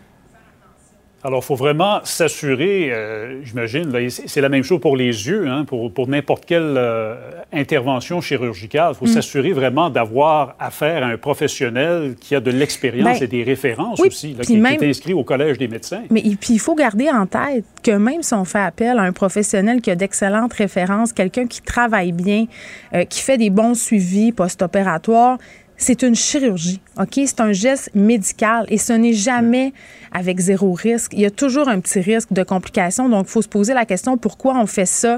Est-ce que ça va vraiment changer notre vie? Puis des fois, la réponse, c'est oui. Moi, j'ai jamais regretté d'avoir eu cette intervention-là. Mais dans le cas aussi du Botox, des agents de comblement, il faut se méfier des endroits où on fait des rabais parce que j'ai l'impression qu'à cause de cette banalisation-là, les jeunes femmes ou peut-être des gens qui ont un peu moins de sous magasinent plus des prix que des compétences. Et ça aussi, des fois, ça peut donner lieu à des résultats puis mettre la vie en danger. On l'a vu dans le journal, ces deux femmes-là vont vivre avec les séquelles. Il faut faire très attention. Merci du rappel. Des choix éclairés, c'est ce qu'il faut faire. Voilà. Merci. Exactement. Merci beaucoup. À demain. Geneviève Peterson. Rebelle dans l'âme, elle dénonce l'injustice et revendique le changement. Gabriel Caron est là. Salut, Gam. Salut. Bon, euh, on a tous déjà cherché un ou une colocataire euh, via, bon, dans mon temps, c'était les petites annonces, puis en plus, j'avais écouté le thriller Jeune femme cherche colocataire, donc j'étais vraiment traumatisée. Ça raconte l'histoire euh, d'une fille, bon, qui justement vraiment se retrouve en colocation avec une jeune femme psychotique et meurtrière. C'est un euphémisme. Mais de le dire, donc, bon c'est encore euh, le cas aujourd'hui, surtout avec la crise du logement, des gens qui cherchent des colocs et qui passent des annonces. Il y en a une qui est devenue virale. Oui, absolument, parce que euh, dans ce cas-ci, donc la personne qui cherche un colocataire, c'est un homme célibataire de de 44 ans qui cherche une personne bon pour partager son logement. Et là, il a fait une liste bien précise de ce qu'il cherche et des conditions de vie euh, dans son logement. Et tu sais, jusque-là, moi, je vois pas tant de problèmes parce qu'effectivement, si tu cherches quelqu'un avec quoi habiter, ben tu sais, il faut quand même que vous ayez la même vision hmm. puis le même style de vie. L'affaire, c'est les critères en question qui ont fait euh, plusieurs personnes. Donc, euh, l'homme en question qui s'appelle Owen, je vous le rappelle, un homme célibataire de, de 44 ans, dit qu'il cherche une femme célibataire entre 18 et 25 ans qui serait heureuse de cuisiner et de faire le ménage. Ah, mais dans le fond, c'est une bonne qui se cherche? Ben c'est ça là, c'est comme euh, c'est pas une coloc là, on appelle ça une employée. On Mm. appelle ça. Mais C'est euh, comme les gars sur Tinder qui font des descriptions du genre, là, ils cherchent une blonde, mais il faut qu'elle aime les enfants pour s'occuper des siens parce qu'il est séparé, il faut qu'elle fasse bien la bouffe, qu'elle tripe sur le ménage. Tu sais, je veux dire, Ben, engagez-vous une aide domestique rendue là puis rémunérez-la, là, comme il faut. Ben voilà, et ça pourrait arrêter là. Tu sais, déjà juste ça, tu fais comme oh, c'est pas Ah, c'est pas coloc qui cherche. Mais non, non, non, non, non, ça continue. Et précise que l'appartement a une seule chambre. Donc, lui et sa nouvelle coloc devront partager la dite chambre, mais quand même, hein, il est plein de sollicitude et de compréhension. Il dit, par contre, tu peux dormir sur le divan en attendant d'être à l'aise de partager la chambre avec moi. D'accord. Donc, il se cherche aussi euh, quelqu'un avec qui partager des moments coquins. Ben c'est ça, c'est parce que c'est pas clair là si c'est comme deux lits jumeaux ou un gros lit double qu'il y a dans sa chambre. Rendu là, je sais pas si j'ai vraiment le goût de le savoir, mais ça finit pas là, Geneviève. Ça finit pas là parce que il y a aussi des interdictions. Donc, pas le droit de drogue, il y a pas le droit d'alcool, pas le droit d'animaux et pas le droit de ramener des amis masculins à l'appartement. Mais voyons, là. On est sûr que c'est une vraie annonce? Moi, ça aurait été la Ben, première question. Moi, c'est ça a été aussi mon premier réflexe de me dire ça se peut pas, c'est Mm. sûr que c'est une blague, quelqu'un qui a photographié ça et tout. Mais j'ai fait énormément de recherches et je n'ai jamais pu trouver euh, un endroit où on me disait que c'était une blague. Je j'ai aucune idée donc et euh, c'est pas tout hein Geneviève parce que comme si on n'était pas assez loin dans le malaise et le j'ai pas le goût d'appeler Owen pour aller visiter son appart. Oui. Mais moi, j'aurais le goût. J'aurais le Ah goût. Ah oui, écoute, j'irais faire une visite puis il s'en rappellerait toute sa vie. Là. J'y paierais une méchante rince. Là. Et là là, il s'en souviendrait de Geneviève Peterson. Je peux te le dire. Ben écoute, mais j'ai de misère à croire. En plus, il y a un petit dernier règlement là à respecter, Ah, c'est que quoi? euh, on n'a pas le droit de verrouiller les portes à aucun moment. ah, Et fait qu'il peut rentrer euh, pendant que tu es dans la douche ou que tu fais ton petit caca. Oui, exact. Mais c'est le Donc, fun. lui, il dit que c'est pour des raisons de sécurité, mais euh, moi, j'ai plus l'impression que c'est pour des raisons super creepy. Alors, voilà, si ça t'intéresse, Geneviève, là, t'as juste à Ben, ça m'intéresse euh, pour le spin-off de Jeune femme cherche colocataire, je pense, mais inversé. Tu sais, quelqu'un qui cherche un colocataire, mais qui, dans le fond, euh, va pas bien. Un kebab dans l'espace. J'ai-tu bien. Oui, c'est ça, OK. C'est bien, Oui, t'as c'est bien bien ça ton sujet, OK? Écoute, j'avais quand même hâte de t'en parler parce que quand je suis tombée sur cette nouvelle-là, là, Mm. je suis tombée dans un loop de l'Internet. Je suis allée voir des vidéos parce que la vidéo est disponible en ligne. Si jamais ça vous intéresse de voir un kebab aller dans l'espace. Je sais pas. Mais. Penses-tu euh, que ça nous intéresse de voir un kebab dans l'espace? Peut-être. Ben, moi, je savais pas que ça m'intéressait. Ah, OK. temps que je vois la vidéo. Je comprends. Je comprends. Je suis allée le voir. Donc, c'est pour souligner le 61e euh, anniversaire euh, du premier vol spatial habité là, qui a été fait en 1961. Mm. 61e anniversaire, tu sais, c'est un petit peu random comme chiffre, là, mais bon. Donc, euh, il y a un restaurateur turc qui a décidé d'envoyer un kebab dans l'espace depuis la Turquie. OK. Ben, c'est un beau projet de vie, Marc. Juge personne, moi. Juge pas. Moi non plus. Ben moi, ce, que, ce qui m'a beaucoup impressionné, c'est que c'était pas juste une balloune, là, tu sais, genre euh, un soir, on trouve ça bien drôle, un petit peu pompette, on se dit qu'on va essayer. Non, non, non, non, non, là, il était prêt, c'était planifié. Je veux dire, le kebab était solide. Je peux pas comme en Ma seule question est la suivante. Rendu en l'air, il est encore chaud? Ben, c'est une très bonne question parce que de ce que j'ai vu, il était quand même euh, enveloppé dans de l'aluminium. Mais Ah, mais- je sais pas à quel point l'aluminium, ça garde chaud quand on est dans la Ben stratosphère. écoute, là. je, C'est pas, euh, du, du, du bachat à mon char, euh, c'est déjà, c'est déjà tiède. Là. Donc, ça nous donne quand même un indice. Un petit, oui, c'est ça, une petite indication. Mais bon, le kebab était fixé sur un plateau qui lui-même était attaché à une boîte conçue pour résister aux conditions spatiales. Hmm. Ça a été lancé avec un ballon gonflé d'hélium, attaché avec un drapeau turc et le tout, évidemment, avec une caméra et un, euh, un, un lo- géolocalisateur là, pour pouvoir savoir ben, où est-ce qu'on était rendu. Hmm. Et toute l'ascension a été filmée et toute la descente a aussi Ben, été filmée parce que ouais, ça s'est pas rendu là, ça fait. Oui? Si tu avais un mets à envoyer dans l'espace, ce serait lequel? Eh boy, moi je pense que j'enverrais là une bonne pizza, euh, tu sais, bien, bien, bien épaisse là. Pas, pas une pizza de fancy de Bobo du plateau, là, de la, de la Greasy Non. One. Là. Oui, oui, moi j'appelle ça de la pizza de déménagement. Là. Sais, j'aime tellement ça. grosse Graisseuse. Quand tu croques, si c'est trop chaud, le petit jus, là, il te fait des cloques d'eau sur le bord des commissures pendant les deux prochaines semaines. Je suis assez d'accord.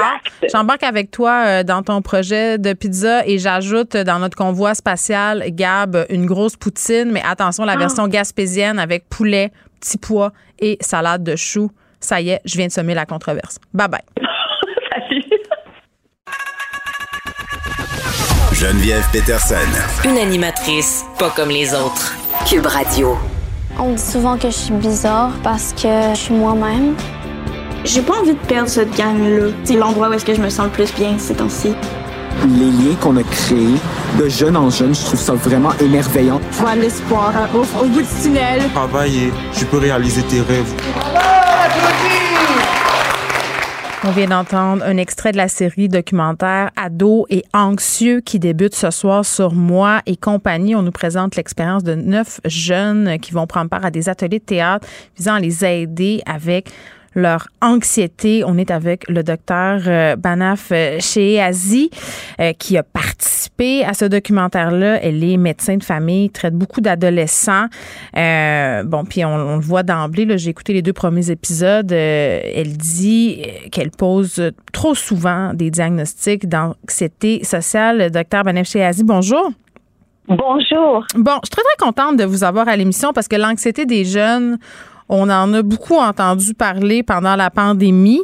Euh, certaines personnes disent peut-être que c'est même trop, tu sais, qu'on était peut-être en train euh, d'en faire des anxieux en en parlant euh, sans arrêt, mais, c'est un préjugé parce que ce qu'on apprend là, dès le premier épisode de cette docu-réalité-là, c'est qu'on a trois fois plus de jeunes qui rapportent avoir une santé mentale plus difficile qu'avant la pandémie.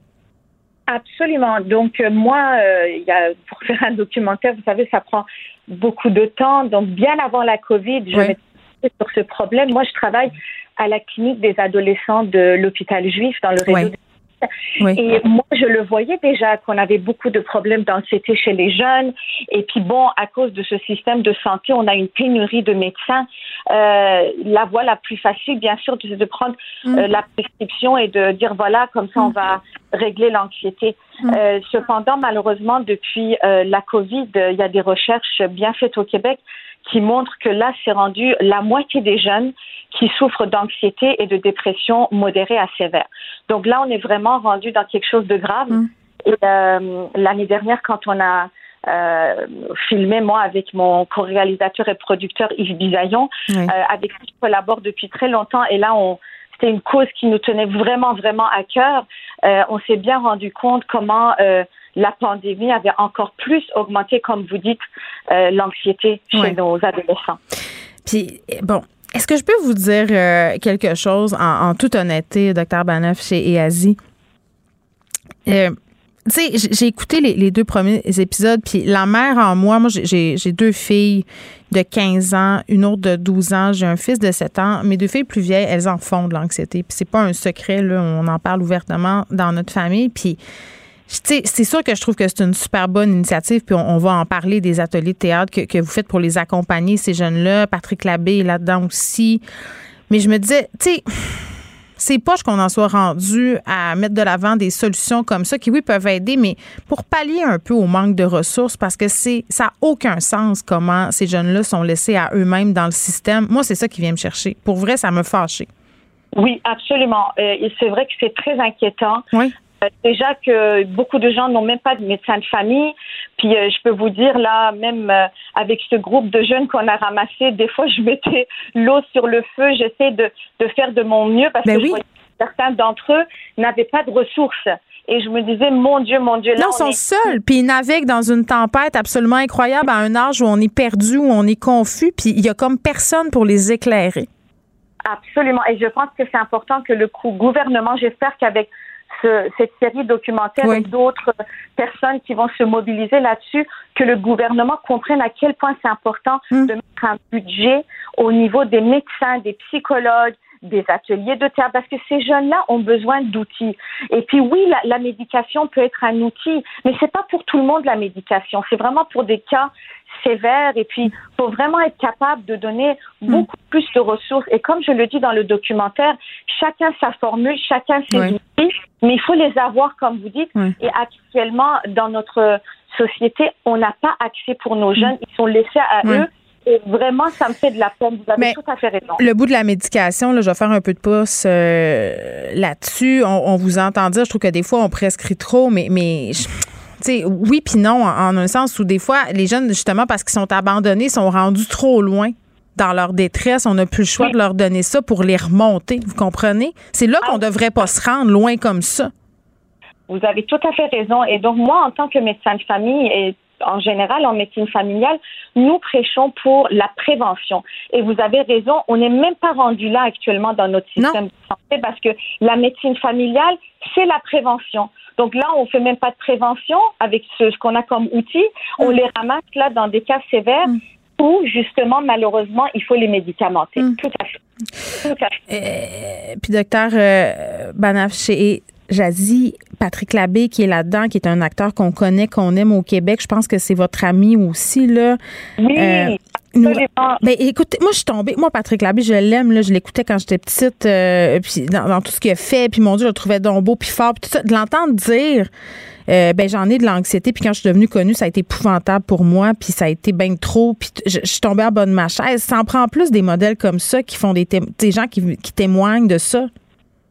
Vous avez raison. Alors moi, euh, moi et Patrick, les deux, on a souffert d'anxiété. C'est vrai. Ben oui. On l'a bien caché parce que moi, je suis arrivée comme immigrante. Vous savez, il y a différentes causes d'anxiété quand on regarde. Mm. Moi, ça a été vraiment l'immigration qui, qui a fait que j'ai développé une anxiété Ah oui, hein? Et puis bon, euh, moi et Patrick en secondaire, on était des grands amis, puis on a gardé cette belle amitié. Et jamais j'aurais cru que Patrick souffrait d'anxiété. On était aussi ensemble au cégep. Là, il était déjà rendu populaire avec ses, ses séries et ses films. Oui. Et puis c'est par la suite que quand j'ai dit Patrick, voilà ce que je fais comme projet. Ouais. Et vraiment, Patrick est un est quelqu'un qui avec son cœur hein, m'a dit tout de suite. Lui, c'était pas un travail d'acteur. Lui et Étienne Courville ont fait vraiment un travail d'engagement. Puis ils disent qu'ils forment pas des acteurs non plus. Hein. Ils sont vraiment là pour aider ces jeunes-là à, à vivre un moment en dehors de leur anxiété. Pas une école de théâtre, là. Pas du tout, pas du tout. Et, et vraiment, le fait que Patrick tout de suite a accepté, et puis après, bon, il m'a parlé de son anxiété. Je dis, ben, donc, Patrick, pour moi, on était au cégep, toutes les filles étaient folles de toi, tu avais l'air C'est d'avoir vrai, un j'avais un poster de lui dans ma chambre, pouvez-vous croire? C'est vrai, là. Oh, ben là, il va être content de, il va être bien content de l'entendre. Non, mais, mais puis vous, vous êtes médecin quand même. C'est parce que on a beaucoup de clichés euh, puis de billets par rapport euh, à l'anxiété. Puis, tu sais, ma fille me disait quelque chose que je trouvais super intéressant l'autre fois. Elle disait, tu sais, maman, ça se peut euh, de pas se sentir anxieux, mais de l'être quand même. Parce que, tu sais, on a une vision très crise de panique de l'anxiété. Trouvez-vous pas? Oui, oui, ça fait peur le mot anxiété. Ben oui. Et donc il faut il faut démêler, il faut démêler c'est quoi l'anxiété? Donc moi je j'essaie toujours d'expliquer à nos jeunes. En fait, je, je prends le tableau stress et anxiété. Donc je dis le, le stress c'est c'est une charge d'adrénaline qui est bon pour nous parce qu'il faut qu'on ait des projets, il faut qu'on ait des motivations. Ouais. Et puis quand on a cette charge d'adrénaline qu'on peut des fois à, à tort et à travers appeler anxiété, mais c'est bon pour un- une courte période de temps. Alors là, on a un examen, on doit présenter, on a des projets. Donc là, ça va. Euh, Peut-être une ou deux nuits, on va pas bien dormir, c'est normal. Mais quand on parle d'anxiété comme telle au niveau médical, c'est quand cette char- charge d'adrénaline est là 24 heures sur euh, 24 avec vous et que là, le jeune commence à tout le temps appréhender, mon Dieu, s'il m'arrive de quoi, s'il m'arrive de quoi, en sachant que dans la majorité du temps, rien ne va arriver. Ouais. Et là, qualité de vie du jeune Hey, est mais c'est épuisant, être anxieux. Oui. Ah Les oui. gens sont brûlés. ils ont plus l'énergie pour faire quoi d'autre? C'est ça le problème. Que là, ils ont plus, ils peuvent plus faire de projets. Ils sont, moi, je leur dis, là, vous devenez prisonnier de vos émotions. Et là, il, va- faut, il faut travailler là-dessus. Donc, expliquez-moi, c'est quoi la différence entre l'anxiété euh, plus classique ou normale, entre guillemets, de l'anxiété sociale puis de l'anxiété généralisée? OK. Donc, l'anxiété, c'est la grande famille. OK? On parle d'anxiété. Là-dedans, on rentre, donc on parle d'anxiété généralisée, d'anxiété sociale, d'anxiété de sépa- C'est bien séparation. mêlant. C'est bien mêlant. Voilà. Oui, oui. Alors, l'anxiété euh, sociale, pourquoi nous avons choisi l'anxiété sociale Mm. pour notre série documentaire? C'est que c'est l'anxiété la plus fréquente chez nos jeunes, et surtout à Mm. l'adolescence. Parce que l'anxiété sociale, c'est l'anxiété du- d'une situation sociale, d'une performance. C'est la peur d'être jugé, d'être humilié. Et ça, c'est la définition de l'adolescent qui veut grandir et qui est en fait mis sous la lumière par tout le monde. Et là, donc, c'est quelqu'un qui va avoir de l'anxiété pour se faire des nouveaux amis, pour sortir dans une gang, pour faire une présentation, manger en public. Ça, c'est une euh, anxiété qu'on retrouve beaucoup chez les- nos adolescents. L'anxiété généralisée, c'est une anxiété où, en fait, la personne fait de l'anxiété pour n'importe quoi. Ça peut être, bien sûr, le social va être là-dedans, mais c'est comme, oh mon Dieu, euh, si je prends l'avion, je vais mourir. C'est tout le temps le Steven Spielberg dans leur tête, là. Tout le temps, tout le temps. Et Ils vont Dieu. appréhender, ah ben là, si je mange ça, peut-être je vais avaler croche puis je vais mourir. Donc ça, c'est l'anxiété euh, généralisée. OK. Stress post-traumatique, c'est quand il y a un événement traumatisant. On en a d'ailleurs dans le documentaire. hein, On en a parce que c'est vraiment incroyable. On a été, ben, je vais vous dire, en tant que médecin, j'ai cherché mes jeunes, hein, parce que c'est quoi le challenge finalement avec ces jeunes-là? C'est que là, ils sont anxieux et là, on leur dit.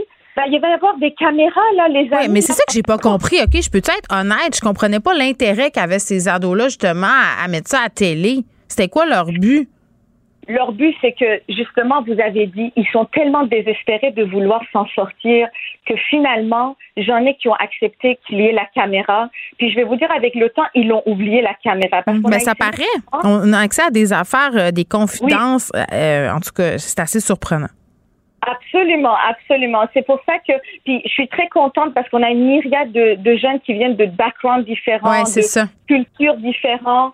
Et, euh, et voilà, donc euh, cette anxiété-là, à un moment donné, Mm. euh, vous allez voir, la face transforme, nos jeunes se transforment. Je suis très heureuse du résultat. Oui, parce que c'est pas seulement 12 ateliers de théâtre là, auxquels on a accès, c'est beaucoup plus que ça. Justement, Ah oui. cette transformation-là, euh, des jeunes qui apprennent, à, qui apprennent pardon, à vivre avec ce trouble-là.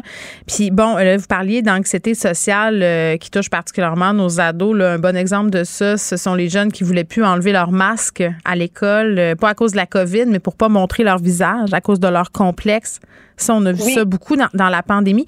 Euh, Dites-moi, docteur euh, Banaf chez Ezazi, est-ce que qu'est-ce que vous répondez aux gens qui disent que les jeunes sont sont, sont plus anxieux qu'avant, qu'on a une espèce de génération de snowflakes? là? C'est vrai, ils sont plus anxieux qu'avant. Parce que je vais vous dire, aujourd'hui, nous vivons dans une société de performance. Tout Plus anxiogène qu'avant, vous pensez? C'est pas juste parce qu'on sait mettre des mots maintenant sur des affaires qu'on a toujours vécues? Non, moi je pense qu'on est vraiment dans une société où il y a trop d'exigences auprès de nos jeunes. Hmm. Il y a trop de performances, de compétition. C'est rendu très compétitif. Et les réseaux sociaux n'aident pas non plus. Hein, Parce que vous allez Ben, voir là dans le documentaire, on en a plusieurs là qui vont dire qu'ils veulent pas aller sur Facebook, qu'ils veulent pas aller sur Instagram. Plus des filles ou. Non, non, il y a aussi les garçons. Bon, bon on, on a plus de, de, de, de filles qui vont peut-être en parler. Je vais vous dire c'est quoi, euh, parce que bon, avec Yves Bisaillon, on avait fait aussi un euh, documentaire sur la santé mentale des médecins. Ouais. Puis encore là, les femmes médecins se, euh, parlaient plus que les hommes médecins. Je pense que c'est un truc que nous, les femmes, on a appris très jeune à, à, à partager, à discuter. Alors pour les hommes, c'est plus difficile. Mais finalement, à un moment donné, quand il y a un lien de confiance qui s'établit, on retrouve finalement les mêmes problèmes. hein. Donc l'image de soi, comment on apparaît devant les les autres, ça atteint autant nos jeunes garçons que les filles. Et donc on en a une là euh, dans, dans la documentaire, vous allez voir, elle a fait déjà une tentative de suicide parce qu'elle n'était pas bien dans sa peau, elle avait un problème de, sur, de surpoids. Puis là, Facebook, Instagram, bah, elle se faisait harceler par des gens qu'elle ne savait pas. La police a intervenu, mais vous savez, dans les réseaux sociaux, c'est très difficile de savoir qui est le méchant. Là, là vous n'êtes pas capable. Là, puis ils vont, ils vont s'enlever, ils vont se mettre sous un autre nom. Ouais, écoutez-vous pas, je le sais. Oui, oui. On, on- ben, écoutez, là, quand on est une femme dans l'espace public, euh, des vacheries, on en reçoit beaucoup. Puis, je vous l'ai dit, Vous je suis mère de deux filles. Euh, les règlements de compte sur les médias sociaux, les pages Facebook d'intimidation, les comptes Instagram, euh, euh, c'est quelque chose qui est quand même assez fréquent. Mais les statistiques parlent d'elles-mêmes. là. 23% des adolescents au Québec qui souffrent de troubles d'anxiété sociale, deux ados sur trois qui souffrent d'anxiété de performance. Euh, puis, je pense que nous, les parents, on a notre rôle à jouer, là, surtout en ce qui concerne l'anxiété de performance. Vous nous dites diriez quoi à nous, les parents, qui, parfois, en tout cas, moi, j'ai l'impression que je pèse un peu trop sous le bouchon, là. Tu sais, ah, vas-y, t'es capable, à des meilleures notes, fais du sport, euh, sois une bonne petite fille, tout ça, là. Oui, absolument. Regardez, moi, je suis médecin, donc par définition, euh, je viens d'un background où j'ai toujours voulu être parfaite et perfectionniste. C'est vrai. Et hein? je vous assure, tous les matins, je me fais dire à moi-même dans ma tête, tu dis à tes, moi j'ai un garçon, j'ai une fille, je leur dis juste, faites de votre mieux. Puis je veux pas non plus qu'ils aient l'impression que c'est une maman parce que c'est vrai que comme parents aujourd'hui, ben, on le voit là dans les trucs de hockey là, à un moment donné, c'est plus les jeunes, c'est les parents Mais, qui non. sont en train de Mais les parents s'accomplissent dans la réussite de leurs enfants. C'est terrible. C'est un miroir d'ego épouvantable. Absolument. Et je pense que vraiment, vraiment, il faut absolument donner parce que l'environnement familial est tellement important pour nos jeunes. Donc, il faut pas qu'ils se sentent euh, à ce niveau. Je pense que c'est important de, de dire juste à ton enfant, je t'aime, puis tu fais de ton mieux, puis c'est correct pareil là. Il faut vraiment les, les laisser un petit peu relax parce que déjà à l'école, il y a beaucoup, beaucoup de, de stress de performance. Ah, Alors, ben oui. À la maison, il faut un peu les, les laisser tranquilles, comme on dit. Exactement. Donc, ça commence ce soir sur moi et compagnie, la série documentaire Ados et anxieux. Peut-être une bonne idée de la regarder avec nos ados, même si ça peut donner lieu à des discussions qui sont parfois inconfort- euh, inconfortables, oui, dis-je. Docteur euh, Banafché et Jazzy, merci beaucoup de nous avoir parlé. C'était fort intéressant. Merci à vous de m'avoir reçu. Ça me fait plaisir. Au revoir.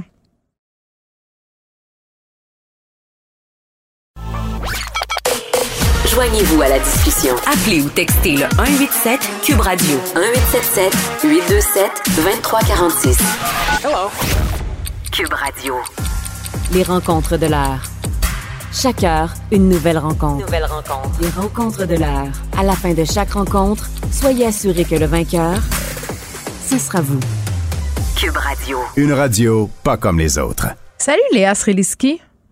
Salut Geneviève Peterson. Tu sais que j'ai beaucoup de pouvoir, hein? Tu, tu connais le, le pouvoir, euh, mon pouvoir infini? Tu, tu sais que j'ai demandé à Elon Musk d'attendre euh, que ça soit l'heure de ta chronique pour annoncer qu'il allait acheter Twitter 44 milliards de dollars?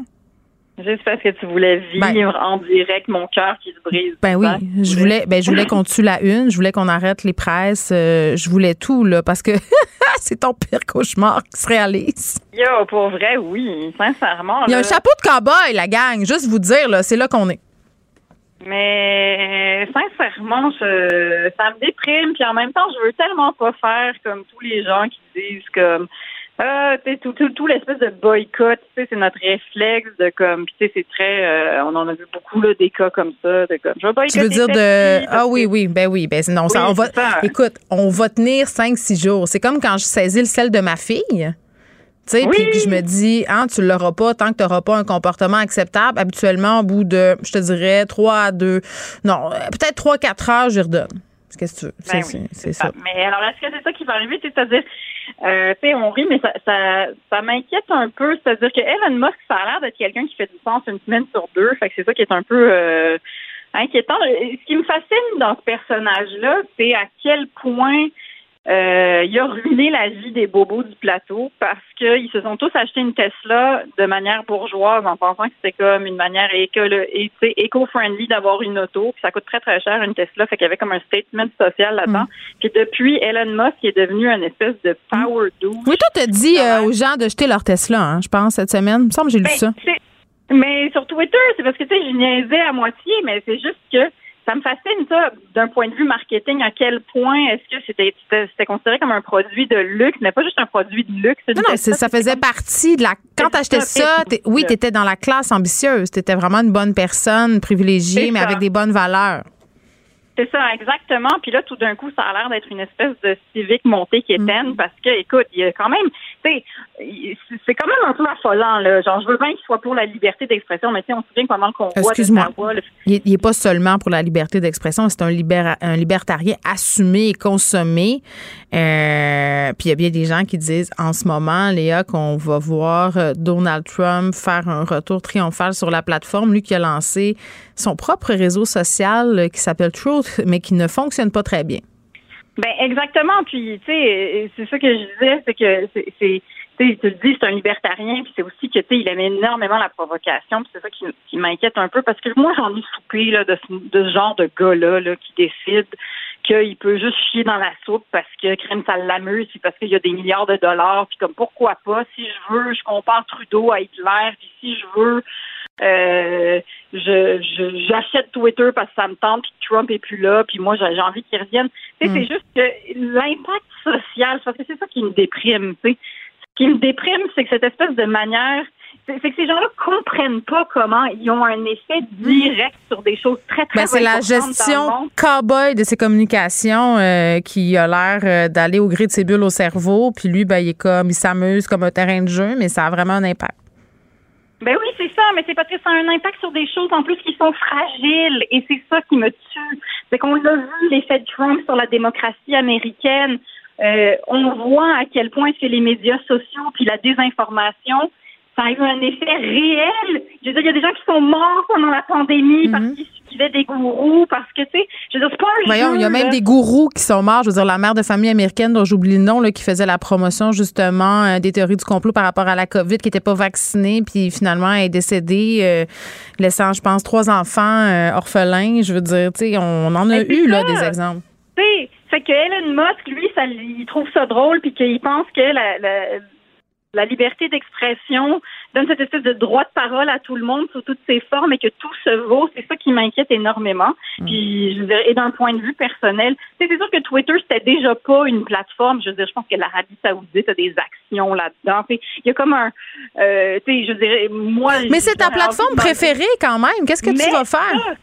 Ben, c'est là que je m'en allais, c'est que d'un point de vue personnel, c'est sûr que c'est Elon Musk soit mon pimp, c'est pas ce que je préfère au monde je te dirais que mes jokes, qu'elles soient là tous les jours. Puis c'est pas juste ça, c'est que on a créé une communauté quand même, puis il y a plein de gens qui parlent de clics, puis d'affaires de même. Mais moi, j'aime ça, tu sais, interagir avec le monde, réfléchir avec les gens. J'aime ça me poser Tu le fais très bien. T'es, es, quand même, euh, tu navigues bien dans cet écosystème-là euh, où il y a beaucoup de trolls, disons-le.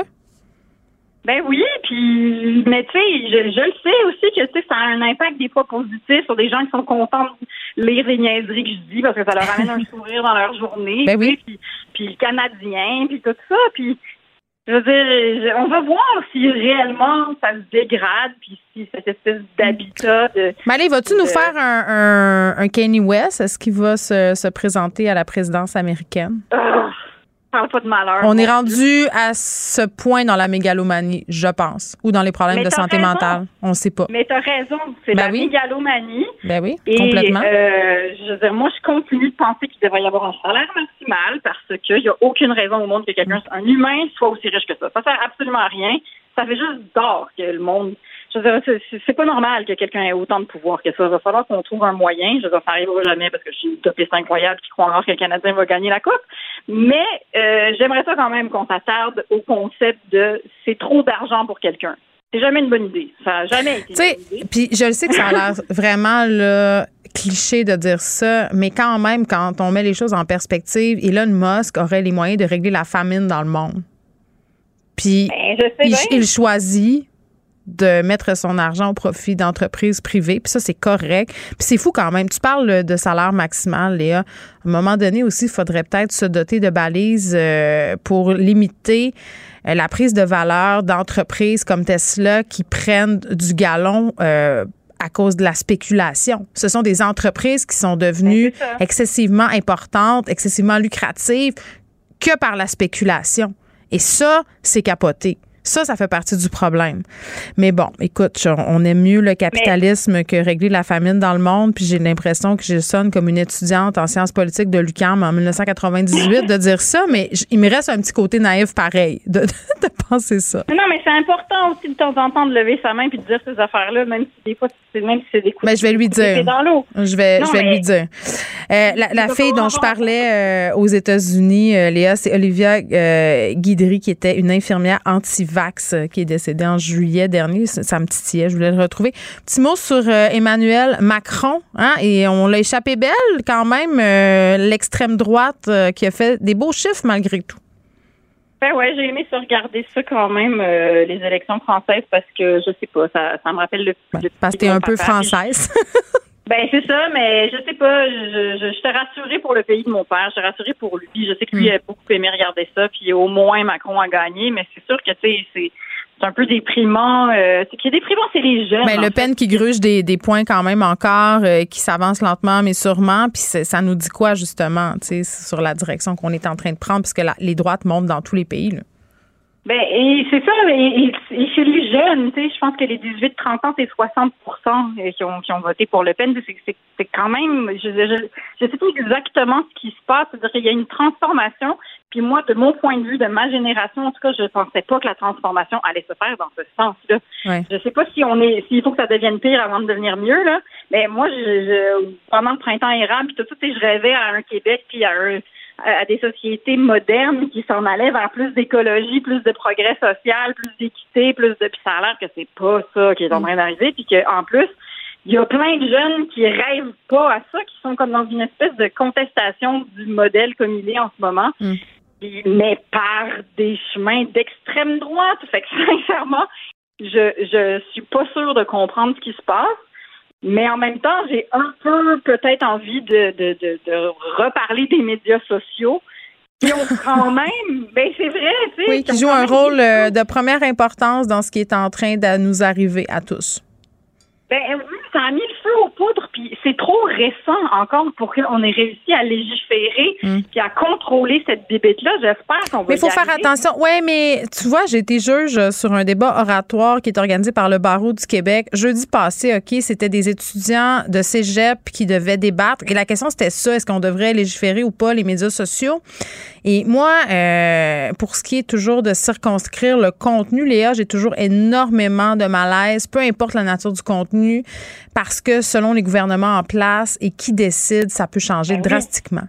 C'est ça, ben, c'est ça. Puis c'est pour ça que cette patate chaude-là, elle continue d'être chaude, malgré que ça fait maintenant 20 et quelques années, peut-être. Mm médias sociaux parce qu'on ne sait pas quoi faire. Parce que comment on fait pour légiférer avec ça sans que ça ben, On fait du déni. Don't look up. Puis tu vois, ben, je trouve que dans ce film qui va devenir très, très vite un classique de la psychotronie, le personnage du scientifique euh, milliardaire qui pense pouvoir sauver la planète, c'est une très belle métaphore euh, d'Elon Musk. Merci, Léa. Merci, à demain. À demain. Geneviève Peterson. Une animatrice pas comme les autres. Cube Radio. Culture et société. Anaïs Gertin-Lacroix est là pour nous parler de drama. Yeah! Mais, mais c'est pas du beau drama. C'est pas du beau drama dont on va parler aujourd'hui. Puis là, je t'avertis, il va vraiment falloir que tu me fasses euh, un résumé de cette histoire-là parce que j'ai pas suivi ce potin du jour qui fait jaser tout le monde au Québec euh, concernant un couple qui se serait formé au sein de Star Academy. Exactement. Et là, là. C'était la finale hier, hein? Ça, je suis pas mêlée, là. C'était la finale hier. C'est Christelle qui a gagné, puis tout, tout. Qui, a, qui, a gagné, effectivement. Deuxième femme euh, de l'histoire de Star Academy au Québec qui remporte quand même euh, cet ah, honneur-là. Mais voyons, il y a juste deux femmes qui ont gagné Star Academy. Deux. Ben oui, toi. Ben, ouais. C'est drôle ce que ça dit. OK, ouais.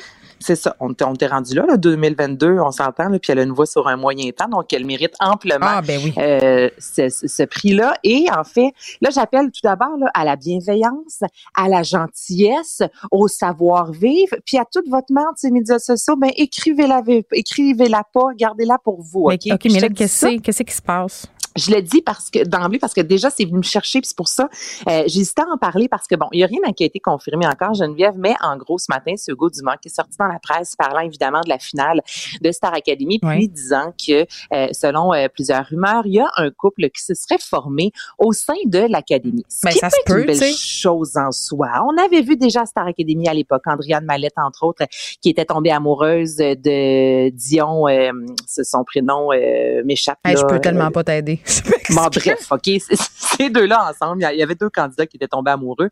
Euh, en soi, l'amour, c'est beau. Toutefois, là, ce qui se passe, c'est que c'est Audrey Louise qui était elle-même en couple. Elle est maman d'un enfant de sept mois ah. et Édouard qui lui aussi était en couple. Là, c'est important de mentionner. on dirait Alicia Moffat, le même ben, shaming. c'est ça. Oui. C'est Olivier Dion, excuse-moi. Olivier, Je l'ai trouvé, là, garde, ça m'énervait. Chance que t'es là. Bon, Olivier et Andréane, ça fait une vraie fidèle, mais bon. Euh, donc là, il y a personne qui a confirmé. En même temps, les Québec Scoop de ce monde, les Hollywood PQ euh, s'en font aller à cœur joie. Hmm. Euh, par la suite, mais pourquoi Hugo Dumas, il parle de ça? C'est pas d'intérêt public, mais en même temps, ben, il était pas de mauvaise foi. Là, c'est du potin que les gens aiment entendre. Il s'est formé un petit ben couple à telle émission. C'est cute, là, mais je pense pas qu'il se doutait de la tempête que ça allait déclencher parce que là, c'est quoi?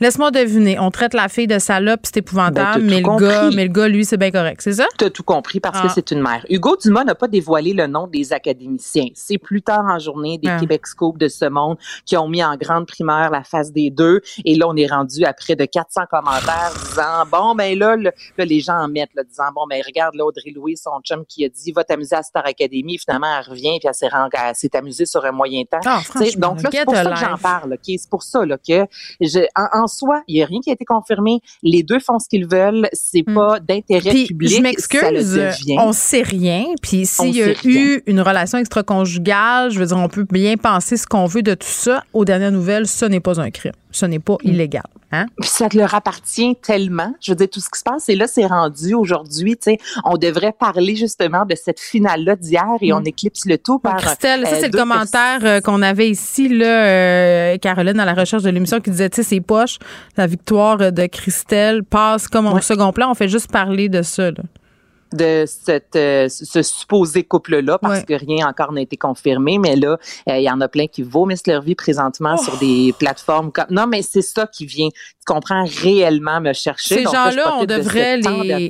Ben écoute, on devrait les envoyer en orbite euh, avec les satellites d'Elon Musk. Ben oui, puis revenez pas. Je m'excuse. Tournez, tournez-vous là, juste. Dans quel film euh, qui disait si les cons euh, allaient en orbite, euh, ils tourneraient longtemps, en tout cas, eh ben, quelque chose du genre. Tourner là, jusqu'à ce que ça revienne en place, tout ça là. Donc c'est le, potin nouvelle du jour et je. Hey, calmez-vous sur les médias sociaux. Il y a des humains au bord là. Tu sais, sérieusement, les gens pensent que le monde lise pas ça puis que ça les affecte pas. Ils doivent vivre l'enfer ces personnes-là. Si c'est vrai que leur famille en plus est en train d'éclater puis qu'ils ont des jeunes enfants là-dedans, c'est épouvantable. C'est déjà un moment épouvantable besoin d'un Québec Scoop. Là, ben, on n'a pas besoin d'un Québec Scoop. En général, c'est toxique, ces sites-là. Puis moi, tu le sais, ma position sur ces sites-là, ça, ça augmente euh, toujours le climat toxique sur les médias sociaux. Ils font partie du problème. Donc, ben voici, regarde, je, je, m'assume. Selling Sunset, la nouvelle saison. L'as-tu commencé? Moi, je capote. Je suis rendue à l'épisode bleu, euh, 2. Ils sont à la plage, puis je réponds plus. Moi, personne ne va à la plage de même. C'est qu'est-ce qui se passe? C'est ce que ça se passe, C'est tellement bon, je veux dire. Je pensais voir Lindsay Lohan arriver, moi, là, ben, avec moi son petit mot. Ben, vas-y, parle-nous de ça, euh, de ben, Revival. Je voulais en parler, Geneviève, tout d'abord, parce que tu as acheté les chaussures par excellence, euh, OK, qui ressemblent à, celles de Christine de Queen, euh, des chaussures roses avec une chaîne en or. Je les porte en fait en ce moment même. Hein, je me sens un peu. Écoute, je suis allée les essayer aujourd'hui, puis avait pas ma grandeur. OK? Je vais être honnête. Je le savais. Je le savais. Je suis rendue là, je copie. C'est épouvantable. Et la raison pour laquelle je voulais te parler, en fait, cette série-là, il y a deux secondes, j'appelais à la bienveillance. Puis il y a quelque chose, je trouve que, tu sais, juste pour situer les gens, bon, on suit des, euh, des courtiers, courtiers immobiliers, puis on est vraiment là, tu sais, dans la, dans la grosse cabane. La, démesure, là, mm. vraiment, là, des, des méga cabanes, mm. des sacs Gucci à peu ouais, Des méga chicks aussi, là. C'est des filles, euh, c'est son, mettons, son, sculptu son sculptural. C'est un euphémisme. Écoute, je pense que s'il y en a une qui porte du 10, j'ai vu ça une fois, puis c'est une fille qui vendait sa maison c'est ridicule, honnêtement, comment c'est ça, en soi. Et Christine, qui est une des filles qui était très méchante depuis le début de la saison, juste dire que je trouve il y a quelque chose là, qui se passe entre toutes les autres filles de l'émission Geneviève qui prouve que entre le fameux girl power, là, que entre les filles quand on décide de se tenir les coudes, c'est ce que je, je retiens du début de la deuxième saison, de la fin de la quatrième. Puis j'aime ça. Au début, j'avais de la difficulté à embarquer, mais là, de voir que des filles à Mané disent, là, il y a une limite au fameux pouvoir que quelqu'un. Euh, ah, mais moi, je trouve que c'est rendu qu'elle fait pitié, Christine. Mais regarde, moi, j'ai un trouble de l'opposition. là. Ah. Mais il faut, faut écouter Selling Sunset. Euh, tu sais, quand ça va mal puis qu'il pleut dehors, là, juste pour voir des sacoches pas de bon sens, des maisons ben pas de bon sens. Un couple qui fait un party pour leur chien. Exactement, des affaires pas de bon sens. Merci, Anaïs. Merci à toute l'équipe de recherche. Et les auditeurs, je vous salue. On se retrouve demain à 13h. Cube Radio.